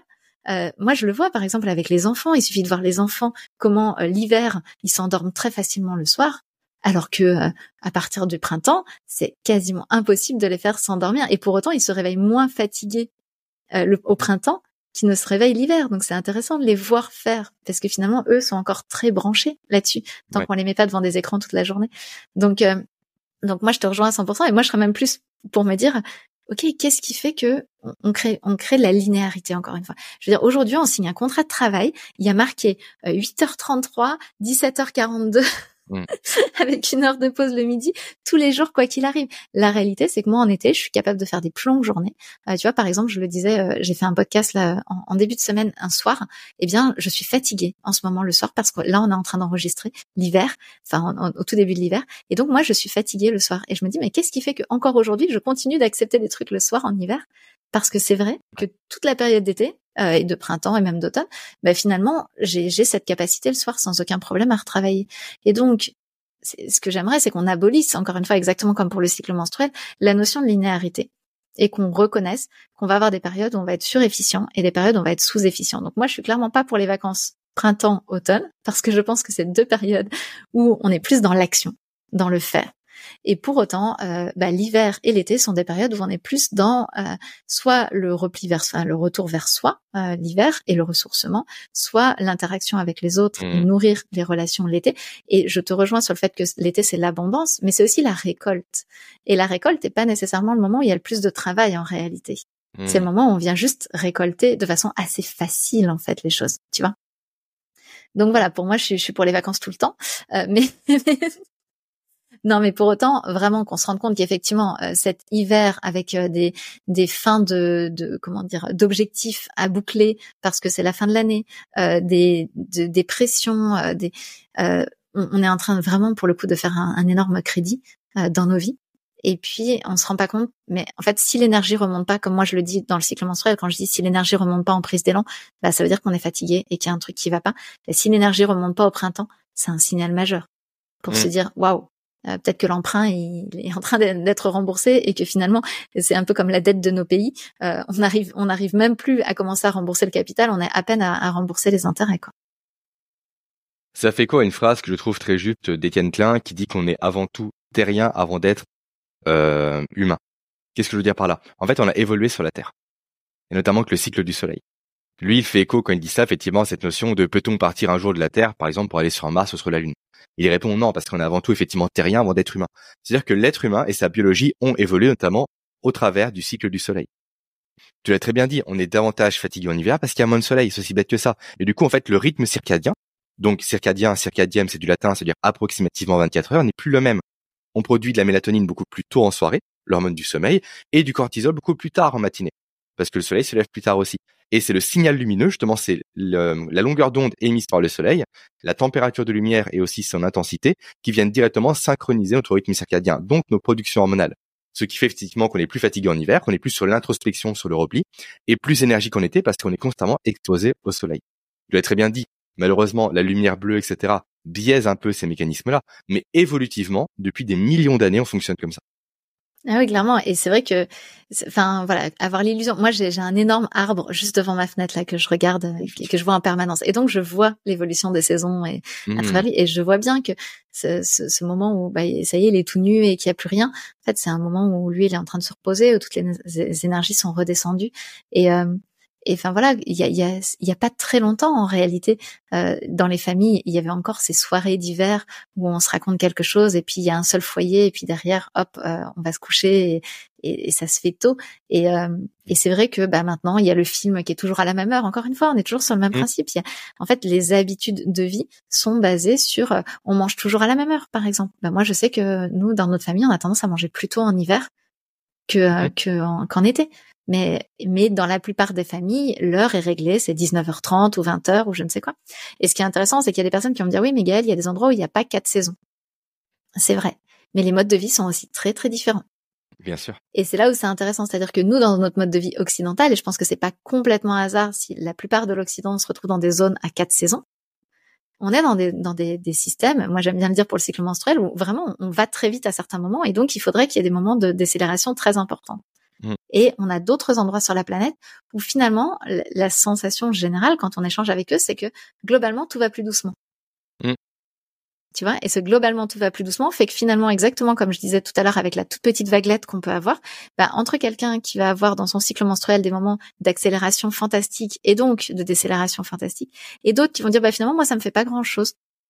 Mais ça me fait pas grand chose parce qu'en fait il n'y a pas de zone d'accélération folle et de zone de décélération folle. Et donc si on a envie de profiter de l'accélération folle que nous propose le printemps notamment euh, et l'été, euh, bah, ça veut dire qu'il va falloir aussi accepter les zones de décélération. Ou alors on, on s'expatrie dans un endroit où c'est beaucoup plus linéaire, mais on va accepter aussi qu'on va ralentir le rythme général.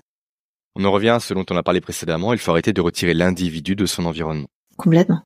Tout simplement, et c'est juste euh, essentiel. Et je vais rebondir sur un élément que tu as que tu as abordé qui est passionnant, c'est le foyer qui crée la conversation tu l'as très bien dit, mais c'est vrai qu'une théorie aujourd'hui est de plus en plus populaire et, émise et presque acceptée, c'est le fait que c'est le feu qui a permis la création notamment de la politique, de la philosophie ou encore de la science.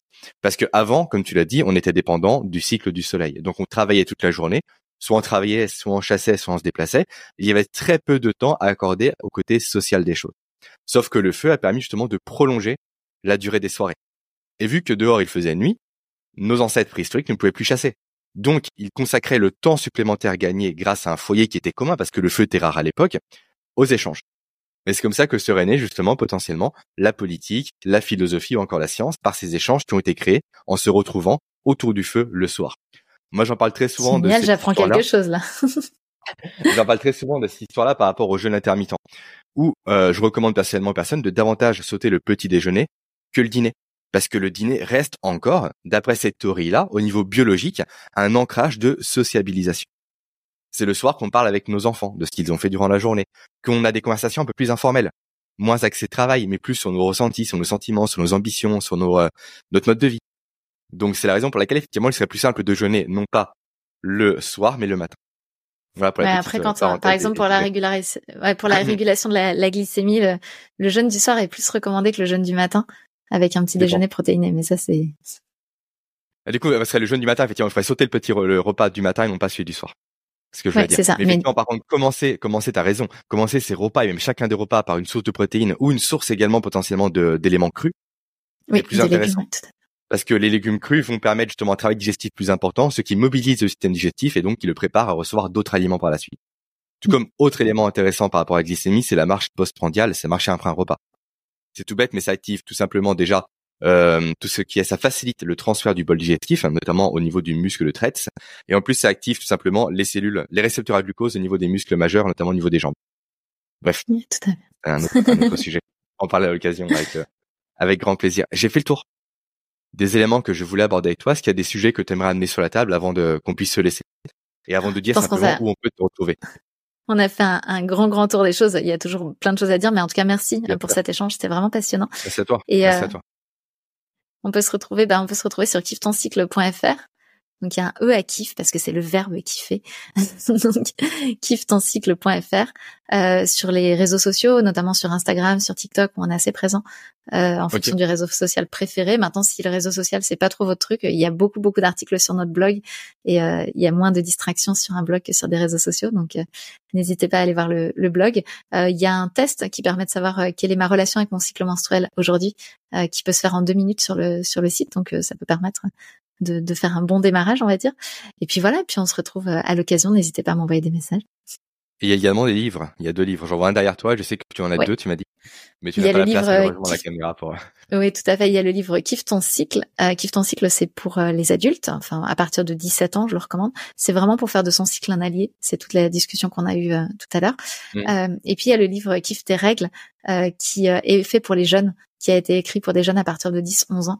Okay. Pour vraiment avoir toutes les informations possibles sur sur le cycle menstruel et sur comment on fait pour entrer dans la vie menstruée.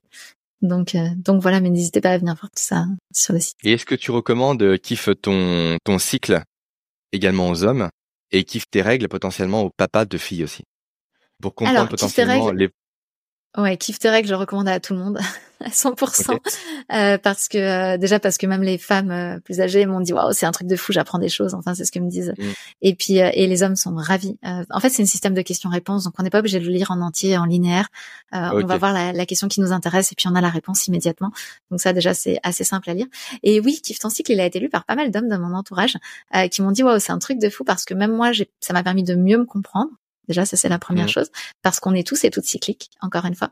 Et puis ça a permis d'avoir aussi un vocabulaire commun avec les femmes de mon entourage pour parler de où est-ce qu'on se sent euh, à ce moment-là. Donc euh, clairement, je recommande la lecture de aux hommes. Et puis dans le programme Kiffe ton cycle, donc ça c'est un programme en ligne sous forme de vidéo parce que certaines personnes préfèrent ça. Il y a une courte vidéo pour les hommes qui fait huit minutes pour que les hommes deviennent nos alliés euh, avec une explication justement euh, de ça. Mais euh, ce qui est intéressant, c'est que bah, un peu dans la lignée de ce que j'ai dit tout à l'heure, c'est que ça vient à la fin du du programme. Mm. Ça vient pas au début parce que nous on a des femmes, elles, elles, elles prennent le programme et puis d'un seul coup elles nous envoient tout de suite l'email. elle est où la vidéo pour les hommes Donc on sent le, on sent le, la difficulté à ce moment-là. voilà, j'ai beaucoup d'empathie pour ça. Pour autant, je leur dis non, non, il va falloir en fait faire les huit semaines de programme pour avoir la vidéo à la fin, parce qu'en fait, encore une fois, ça serait trop facile de considérer que c'est à l'autre de prendre en charge la situation. Pour autant, ils peuvent vraiment être un allié, euh, notamment dans le cadre d'un couple, mais aussi euh, dans le cadre du. Nous, on fait des interventions en entreprise, par exemple. Hein. Euh, les ambassadrices que je forme font aussi des interventions en entreprise, en milieu scolaire, etc. Et je considère que les enseignants, les coachs, les coachs sportifs, les coachs mentaux, les, les, psychologues devraient tous, enfin toutes les personnes qui sont en lien direct avec des femmes, les managers aussi, devraient connaître ce fonctionnement-là, pour considérer ça comme quelque chose de positif pour ce qui est en train de se passer. Pour considérer que si j'accepte qu'il y ait des fluctuations d'humeur et d'énergie euh, dans l'endroit que j'ai créé euh, qui, accueille des femmes, je, je vais reconnaître que finalement on va aller plus loin tous ensemble. Merci. Dans tous les cas, je mettrai les liens directement euh, en ressources sous le sous l'épisode. Merci Gaëlle pour ton temps. Merci pour tes explications. Et au plaisir, d'échanger à nouveau potentiellement à terme sur un, un autre sujet. Merci beaucoup, journée. Au revoir. Salut. Je vous remercie d'avoir écouté cet épisode. Avant de vous laisser, rappelez-vous que vous pouvez télécharger le résumé des actions, des outils, des stratégies et des ressources de cet échange en cliquant sur le premier lien présent en description. À très bientôt.